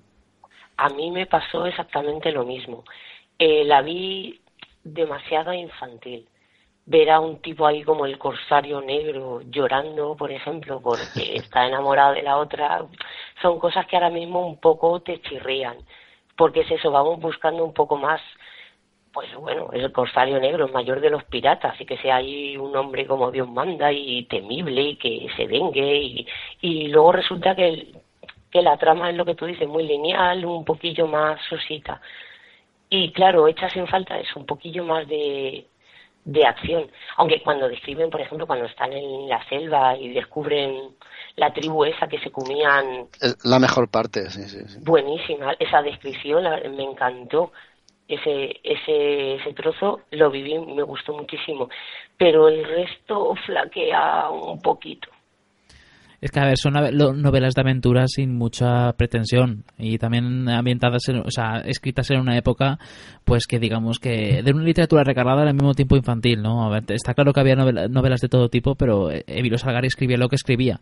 Y yo imagino que igual que con las películas y con cualquier otro producto cultural, pues hay que ponerlas en su situación, en su época y también eh, dentro del arco del universo que se crea el, el propio autor. Pero bueno, que sí, que tenéis toda la razón, pero desde el punto de vista de un niño yo imagino que yo a mí, a mí por lo menos me marcó. Yo te he querido A mí traer... también, a mí yo también, yo he propu- he propuesto El Corsaro Negro como libro porque es uno de los libros que más me marcaron de piratas cuando era un niño. Yo leí el- la primera novela y me dejó con los ojos abiertos. Me acuerdo que la he cogido en la biblioteca y bueno, me dejó súper entusiasmado y, y con ganas de leer más y la verdad es que, que está muy bien. Yo No, me la he la- leído, perdona, yo me la he leído ahora de mayor y entonces, claro, eh, yo pienso que no es la época en la que tenía que haber leído esta novela, o por lo menos eso, haberme imaginado o eso, haber cambiado un poco el chip, pero el error ha sido eso, ha sido leerla fuera del tiempo. No, yo venía, yo venía a decir eso, que la parte que es la persecución, hombre, te tienes que imaginar esto en una mente juvenil o una mente infantil o una mente de la época, ¿no? Estas novelas de aventuras. La parte de la persecución, el, malo, malvado, malísimo, que es Wangul este, y todo lo que el corsario tiene que ingeniarse pues para, para hacerse una tripulación, para saltar Maracaibo, ¿eh? Y para luego internarse en la jungla en pos y en persecución de este, ma- de- vuelvo a repetir, de este malvado, ¿no? Y cómo tienen que enfrentarse además con el peligro de, los caníbales, que por cierto, por lo visto, también habían por aquella época y por aquellas zonas. Cómo tienen que sortearlos y cómo tienen que, que, bueno, que, que lograr todo, toda esa hazaña. En cuestión de aventuras, hay que reconocer que está muy bien escrita, pero también hay que reconocer que, que bueno, que, que- que es un producto, eso, orientado para otra época y para, y para otras edades. Hmm. Me parece muy curioso que comience con la muerte del Corsaro Rojo contándote que ya está muerto el Corsaro Verde.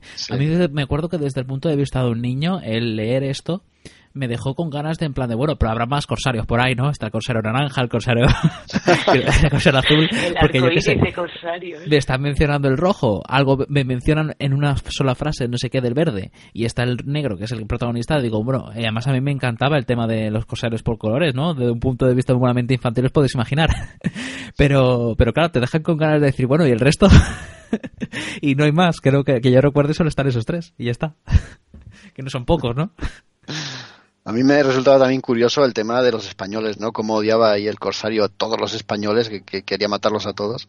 Y luego el, el- la, la intimidad y la, la, la- no sé, la, afabilidad y la, amistad que entabla con el vasco, con uno de los personajes que se vuelve también protagonista y que le ayuda a perseguir al, al malvado Wangul. Y cómo el vasco va viendo algunas de las víctimas que son eh, o habían sido compañeros suyos españoles y cómo se va de- deshaciendo en el pobre entre llantos y, y- y se, se va sintiendo hecho polvo, ¿no? Porque va viendo cómo compatriotas habían ido cayendo y cómo intenta auxiliarlos también. todo eso también me gustó mucho. Sí. A mí me gustó muchísimo, me pareció muy divertida la parte en la que entran en la notaría, que eh, secuestran, bueno, retienen escapando de los españoles, llegan a un callejón sin salida y entonces se meten en una casa y es una notaría. Y retienen ahí al notario, pero empiezan a venir clientes, tocan a la puerta y como van entrando los van reteniendo. Y aquello parecía el camarote de los hermanos Marx. Y me gustó esa parte, fue me resultó muy graciosa y fue muy muy divertida que luego eh, traba amistad con uno de los personajes que son luego importantes en lo que es el desarrollo de la novela pero me gustó me gustó muchísimo esa parte también Entonces, eh, ¿vais a seguir leyendo el resto de novelas? Eh, ¿Pensáis que merece la pena o os ha parecido que es demasiado infantil para que os enganche para leer el resto? Yo creo que sabiendo ahora ya a qué tipo de novela me enfrento, sí que puede ser que le dé una segunda oportunidad. O sea, una que continúe con las, con las siguientes. Pero claro, yo es el choque de que no esperaba que, que fuera tan infantil. Eso fue lo que me llamó un poco, que luego lo asumes, ¿vale? Y luego ya continúa leyendo, te das cuenta de lo que estás leyendo y ya está.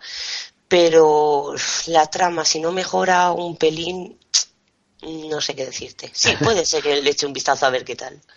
Yo había, mm, había valorado la posibilidad de volver a leerme los de Sandokan, que tanto me marcaron, igual que a ti te pasó, Víctor, con este Corsario Negro, ¿no?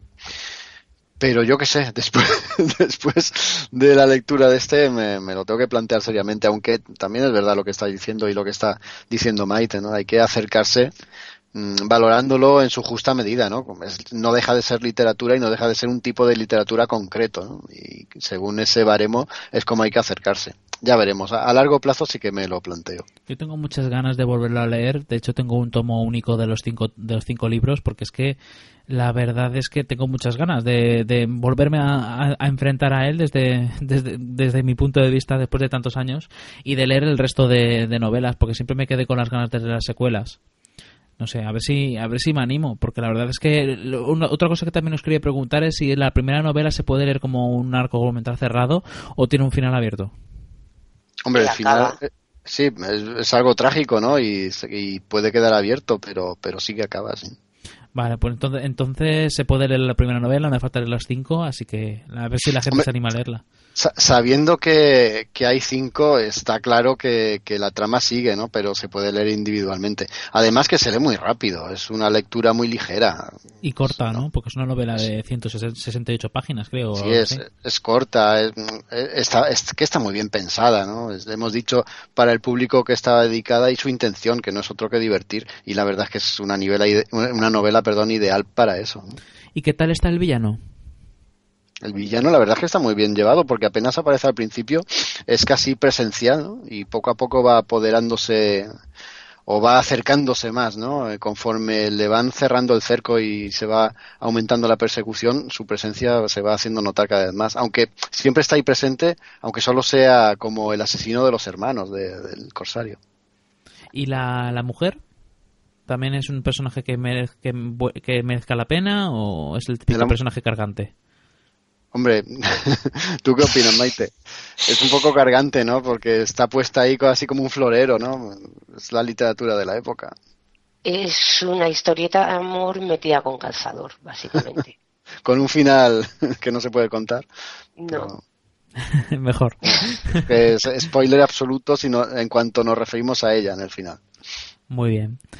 Bueno, pues no sé si queréis comentar alguna otra cosa más de la novela. O ya está.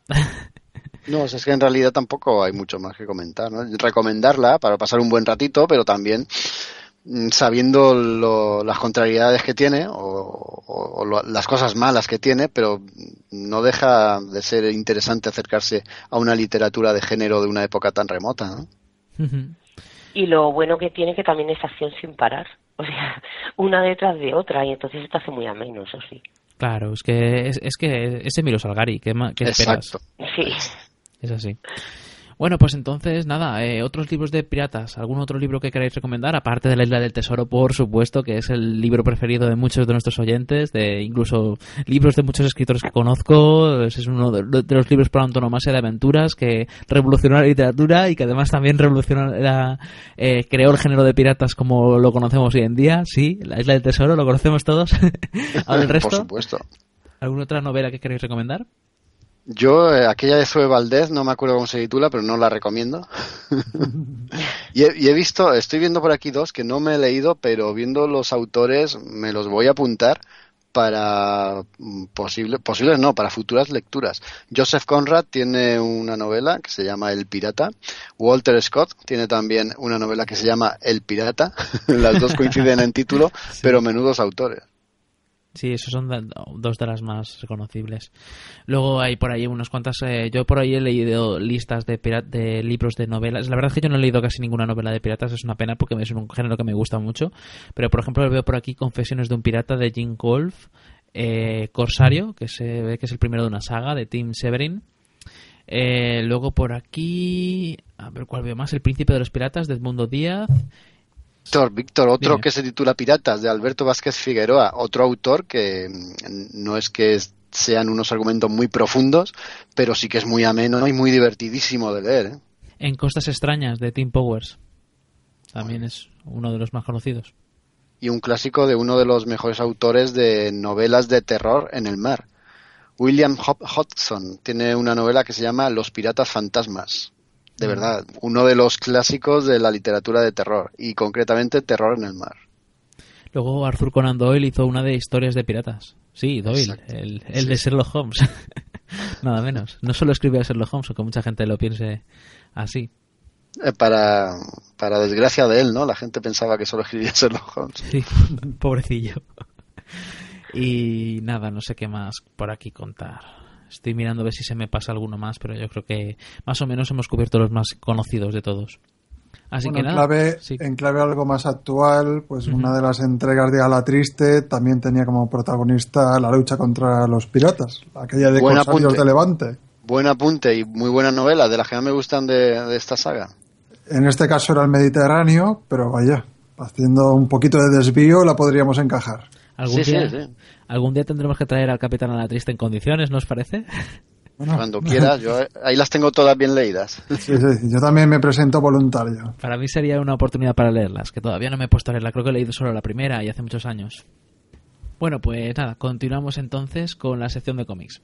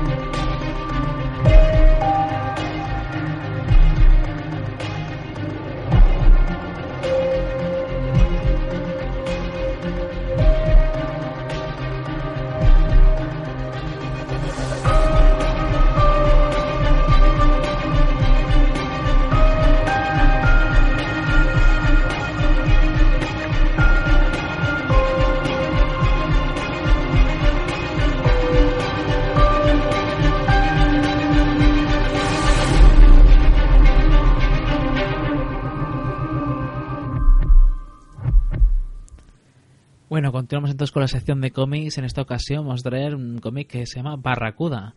Y yo creo que Raúl va a ser el, nuestro experto en cómics, nos va a relatar un poco qué consiste este cómic, ¿no? Que hemos traído para esta sección. Sí, bueno, experto en cómic, que no experto en cómic de piratas, porque de hecho este me lo has descubierto tú. Este era el típico, la típica obra que sí que me había encontrado en más de una ocasión cuando visitaba las librerías especializadas, pero eh, un poco si no llega a ser con la excusa de este programa, pues no me acerco a una obra cuanto menos entretenida. Estamos hablando, como tú has dicho, eh, Barracuda, publicado por Norma Editorial, un BD, un cómic europeo que nació allá por 2010 eh, bajo el auspicio de la editorial eh, Dorgot. Como bien he dicho, pues es una editorial francesa. Entonces, pues un poco hablando del equipo creativo, tenemos eh, a los mandos del guion a John Defoe, que es un autor pues con bastante trayectoria dentro del género y tiene obras eh, bastante conocidas y destacadas como podría ser Morena, Dijin o Rapaces. Eh, sin embargo, el dibujo no. El dibujo corre al cargo de un autor bastante novel, al que se le conoce como Jeremy. Y bueno, este autor en realidad era colorista y de hecho se conoció conoció a- al mismo, a Jeremy, eh, John Defoe, siendo el colorista de Morena, una de las otras eh, obras de, de este mismo guionista. De hecho, por lo visto, fue el guionista el que le animó a que se pasase a los dibujos y, de, y aquí en el, en el cómic que hoy nos ocupa, en Barracuda, pues es algo así como el debut eh, autor completo de Jeremy. Entonces, eh, ¿qué tenemos a nivel de guion? Pues eh, sería un dibujo claro, con vocación realista y una composición bastante detallista y sobre todo se nota mucho de dónde proviene que, se ha sido colorista porque el apartado de los colores pues está bastante bastante bien trabajado. Eh, luego, aparte de eso, el propio Jeremy declaró que a la hora de diseñar personajes pues se había inspirado en personajes eh, del entorno real para, diseñar los personajes. De hecho, Black Dog, el, jefe pirata que tenemos al principio de la historia, mm, declaró Jeremy que estaba inspirado en el propio actor Al Pacino y luego en otro actor, en Hugh Lau- Laurie, el conocido Doctor House, pues como comerciante de esclavos eh, Ferrango. Esto, bueno, pues bueno, son meras curiosidades, pero por lo visto sí, sí que te vas encontrando personajes.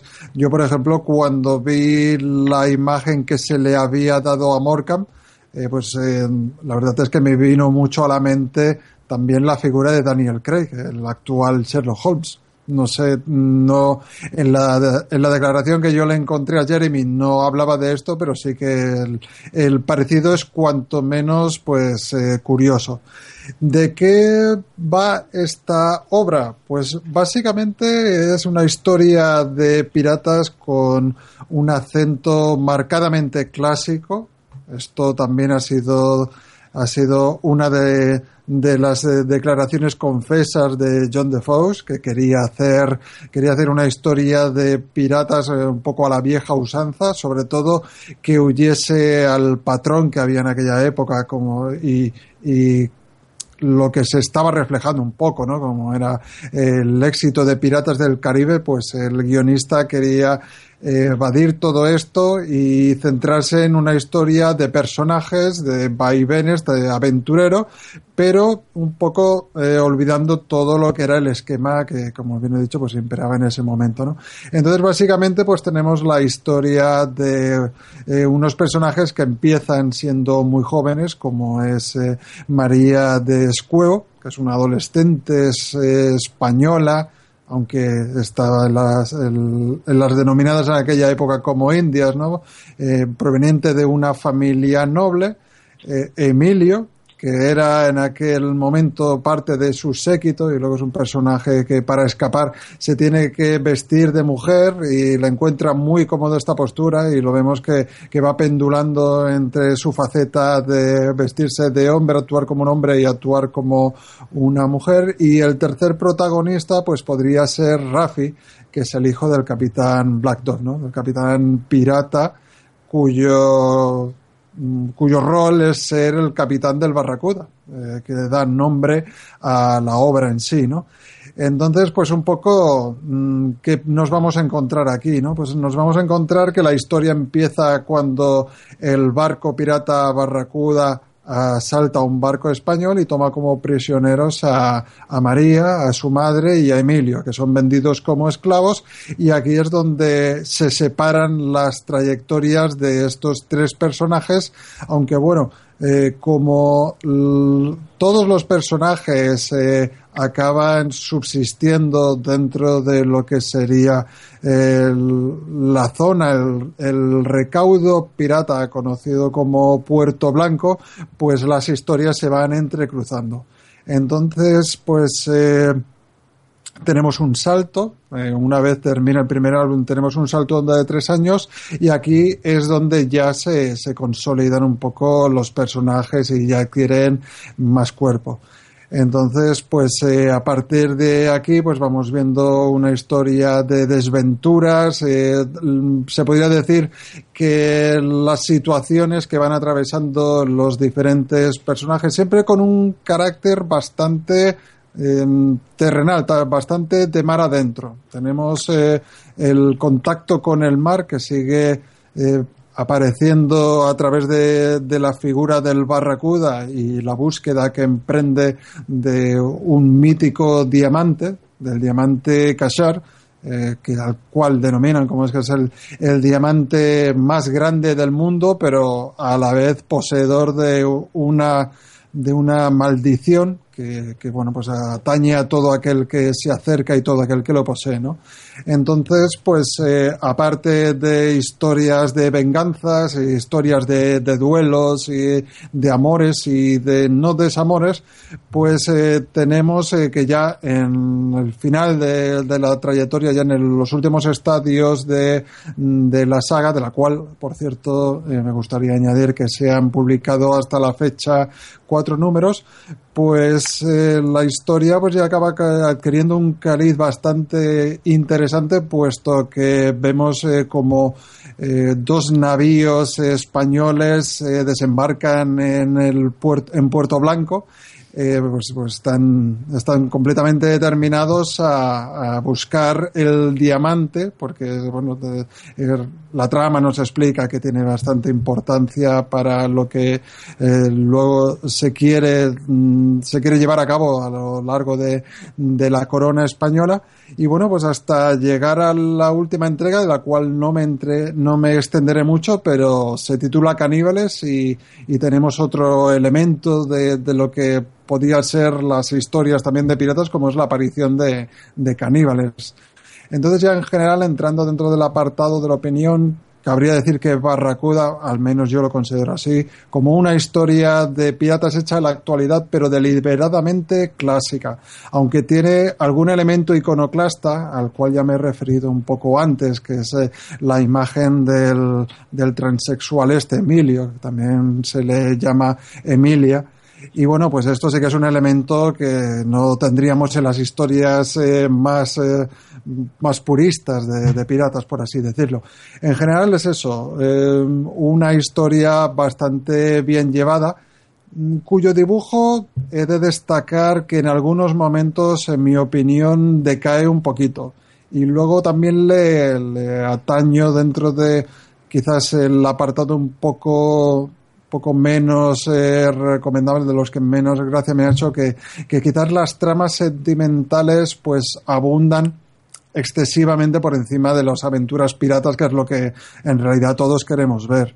Y bueno, luego quizás el desarrollo no es excesivamente rápido porque se detiene mucho en mostrarnos unos personajes bastante grises que por momentos hacen buenas acciones, pero luego eh, quizás se cambian las tornas y los vemos llevando a cabo eh, actos quizás no, no, tan benevolentes.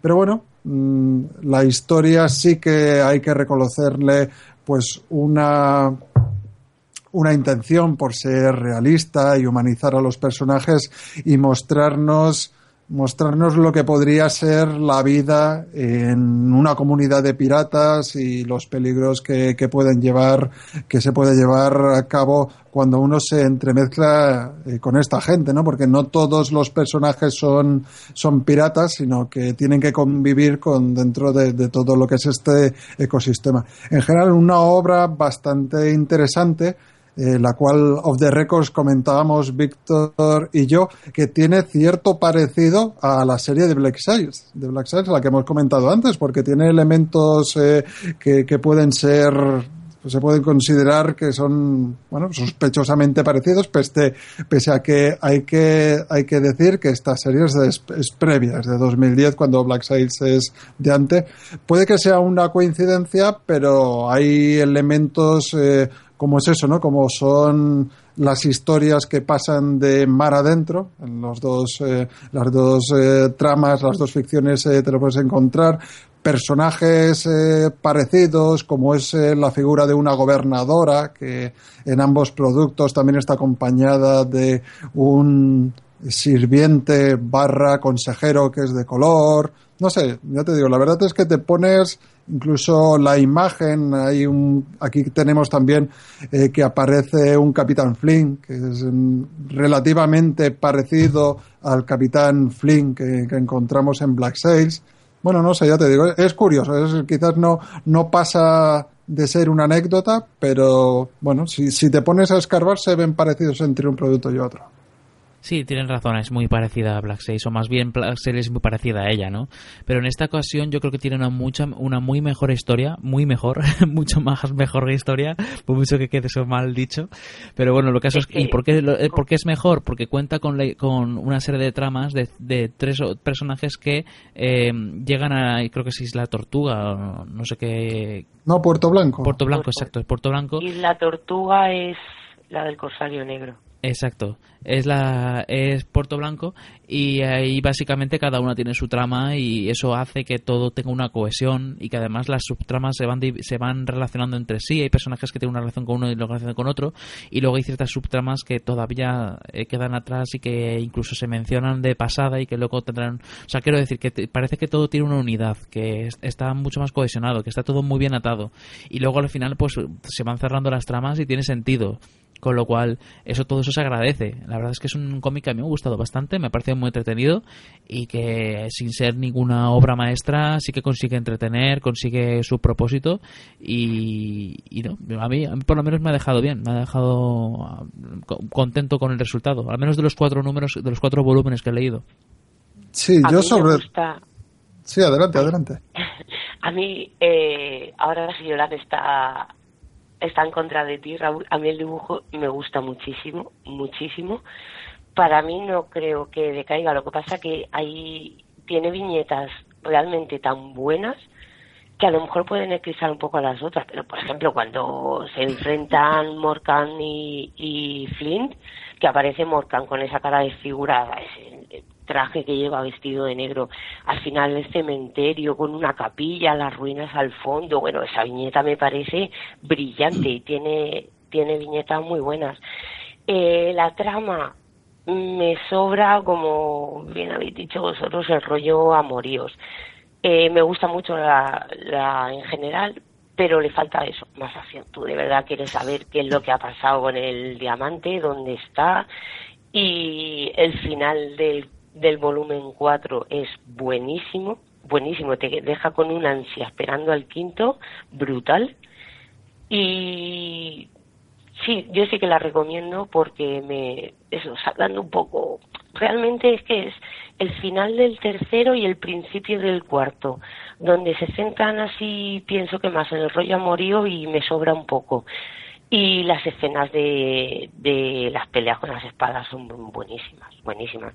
Hay sangre, hay acción, hay es una novela dura, no es el corsario negro ni nada. Hay violaciones, hay venta de esclavos, bueno, lo que te quieras imaginar del mundo pirata. A mí me gustó mucho. Eso, Sí, ¿no? algo- eso queda, el cuarto lo dejó, me dejó con una ansia tan alta que el quinto estoy deseando que salga, sinceramente. Eh, sobre todo, yo creo que una cosa muy interesante es que está muy ambientado en todo lo que pasaba en esos momentos, ¿no? Ves conflictos, ves, eh, se habla de la política que hay en, en Europa, ¿no? Los, los tejemanejes que quieren llevar a cabo unos y otros, se entremezcla el tema de la magia, de los criollos, eh, las supersticiones, ¿no? Desde luego que el mundo que se te describe es, es muy completo, sin que veas tú alardes históricos, que no los tiene, pero sutilmente sí que aparecen de vez en cuando. Sí que, sí que es muy interesante, ¿no? La cohesión que te encuentras en el mundo es muy realista y está muy conseguido. Y luego es el hecho, por ejemplo, de que eh, tenemos aquí a varios personajes que son homosexuales, pero no es explícito. La verdad es que están muy bien llevados, están llevados con sutileza y con mucha naturalidad y no destacan por encima de los otros. Y, y está bien porque se nota que no buscan sorprender y no buscan el efecto de llamar la atención de una manera gratuita, sino que están puestos ahí por algo y, y luego es eso, son, son partes importantes de la trama. Eso también me ha gustado. A mí yo creo que me pasa que sí que es cierto que el dibujo es un poquito mejorable, sobre todo en la parte de los de lo- las caras. Me parece a mí la expresión de las caras y todas esas cosas, pero el color, el color es brutal. Ahí se nota que es el punto fuerte del de- del que se encarga de ello, de ¿cómo se llama? El Jeremy Petiquet, Petiquet, como se diga. Sí, yo lo llamo Jeremy, puesto como firma Jeremy, así nos ahorramos decir el apellido complicado que tiene. Petiquet, Petiquet, no sé ni cómo se, se pronuncia en francés, no sé francés todavía, tengo pendiente es- estudiarlo. Pues no sé, la verdad es que es un, cómic, una saga que a mí me, me llama la atención. Yo a partir de ahora la voy a seguir, voy a seguir leyéndola. El quinto volumen ha salido hace poco, creo que se llama Caníbales o algo así. Y a ver si lo compro y lo leo, porque la verdad es que me ha gustado bastante dentro de lo que cabe y tengo ganas de leer más de piratas, ya sea cómics o, o libros. Y después de este programa, pues yo espero que la gente también se sienta igual. Sí, sí, bueno, a ver, eh, mm, así a nivel de piratas, pues eh, en vez de piratas hay bastantes. El cómic europeo tiene una tradición de historias de piratas bastante prolongada. Ahora mismo este de Barracuda está entre los más conocidos, quizás junto con el, el BD de Long, Long John Silver, que este también un poco a ocasión de esto le he dado un tiento y también se ve bastante interesante y saca el pirata. Este se ha llevado muchos premios, pero a mí no me acaba de convencer. Pero digamos que dentro del cómic europeo, Barracuda, junto a estas dos que he nombrado, son las que están más en boga actualmente. Sí, nos dice Palomino Cod que en cómics Long John Silver de Xavier Dorison y Matthew Lof- Lofro está bien también y además es como secuela de La Isla del Tesoro. Sí, la verdad es que yo lo he empezado y pinta bastante bien, pero como todavía no llevo una lectura muy avanzada, pues tampoco me quiero pronunciar excesivamente. Pero Mm. el dibujo también está muy bien logrado, es, es quizás un poco más oscuro, le veo un tono algo más sombrío que no esta, que esta es, un- es una historia más natural, más eh, un poco cotidiana dentro, dentro de- del marco en el que se, en el que se desarrolla, pero sí, este tiene, también apunta maneras. Eh, pues nada, yo seguiré pendiente y bueno, eh, por supuesto volveré a mencionar el manga de One Piece, porque antes hemos mencionado lo que es la serie animada y también el, el manga no se queda atrás y también es uno de los cómics ahora mismo de piratas que están más en boga y que seguirán estándolo durante años, tiene pinta. Y no sé qué más hay por ahí de piratas, pero seguro que hay muchos más cómics que Hombre, recomendables. la reina de la Costa Negra de Conan, Mm, por ejemplo, es verdad. John Buscema y un clásico. Sí, que luego en la etapa del Conan de Brian Wood también lo convirtió en pirata.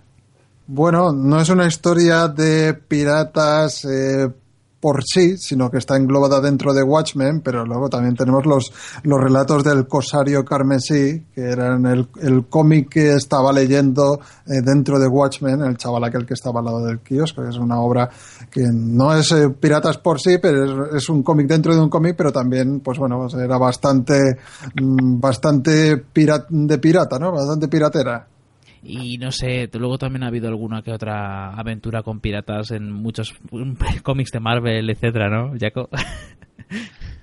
Pues yo qué sé, El- no, el recuerdo ahora, aparte de, de estos que he hecho de Conan, como no sean los corsarios espaciales estos de, que están con los X-Men, yo qué sé. El Rondador Nocturno tuvo su... Ah, sí, sí, sí, es verdad. Sí, y creo que también los Cuatro Fantásticos tienen una, una aventura. Bueno, eh, en, en uno de los primeros números de los Cuatro Fantásticos viajan en el tiempo y se hacen piratas, ¿no? Eh, La cosa se, se hace pirata y se hace, creo que era Barba Negra, ¿no? Sí, El- sí. el toma el rol de barba, de Barba Negra, casi, ¿no? Sí, casi nada. bueno, pues ahí tenemos unas... unas... Incluso Batman fue pirata una vez también. Si es que si nos ponemos, todo el mundo ha sido pirata tarde o temprano. Bueno, pues yo creo que ya va siendo hora de que acabemos el programa, ¿no? ¿Nos parece? Sí, vamos a arriar las velas, ya que, ya anclare- eh, vamos a lanzar el ancla también. Sí, vamos Tanto a... pirata, ya hemos acabado aquí tuertos, nos faltan a muchos una pierna, a otros tenemos que ya estamos mancos. Tenemos un garfio por Yo ya mano. tengo los aros y me falta el loro solo. Es que ser pirata siempre deja secuelas, ¿eh? Claro. eh, eh, a ver, ¿cuál va a ser el próximo programa? El próximo programa, a lo mejor va a ser un jukebox. Eh, quizás sea un jukebox de dibujos animados de los 90, esos dibujos con los que muchos hemos crecido.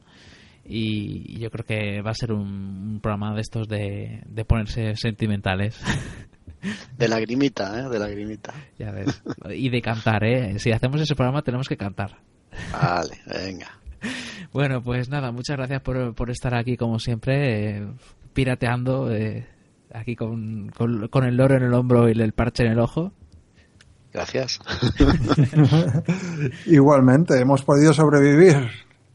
A ver si no se nos hunde el barco y seguimos eh, nuestro viaje de aventuras y vamos a ver si la gente también nos sigue escuchando en el resto de programas y que también se anime a comentar este en este programa cuáles son sus títulos de piratas favoritos, eh, que nos digan que, que si están de acuerdo con nosotros en las reseñas que hemos hecho y si quieren aportar algún detalle que se nos haya podido olvidar y que siempre nos, de- nos suelen dejar comentarios interesantes o nos suelen decir, eh, nos suelen corregir a lo mejor en alguna cosa que a lo mejor no hemos estado del todo acertados y la verdad que se agradece cuando la gente pues también pone su granito de arena y hace que este programa sea todavía más completo. Así que nada, muchas gracias a vosotros, muchas gracias a los oyentes y hasta la próxima. Adiós.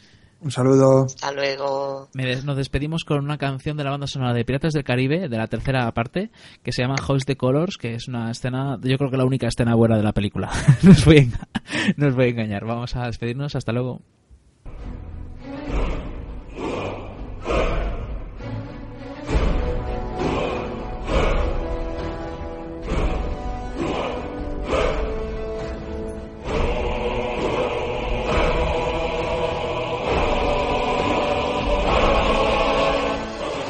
Recuerda, puedes encontrarnos en www.hellofreaky.com.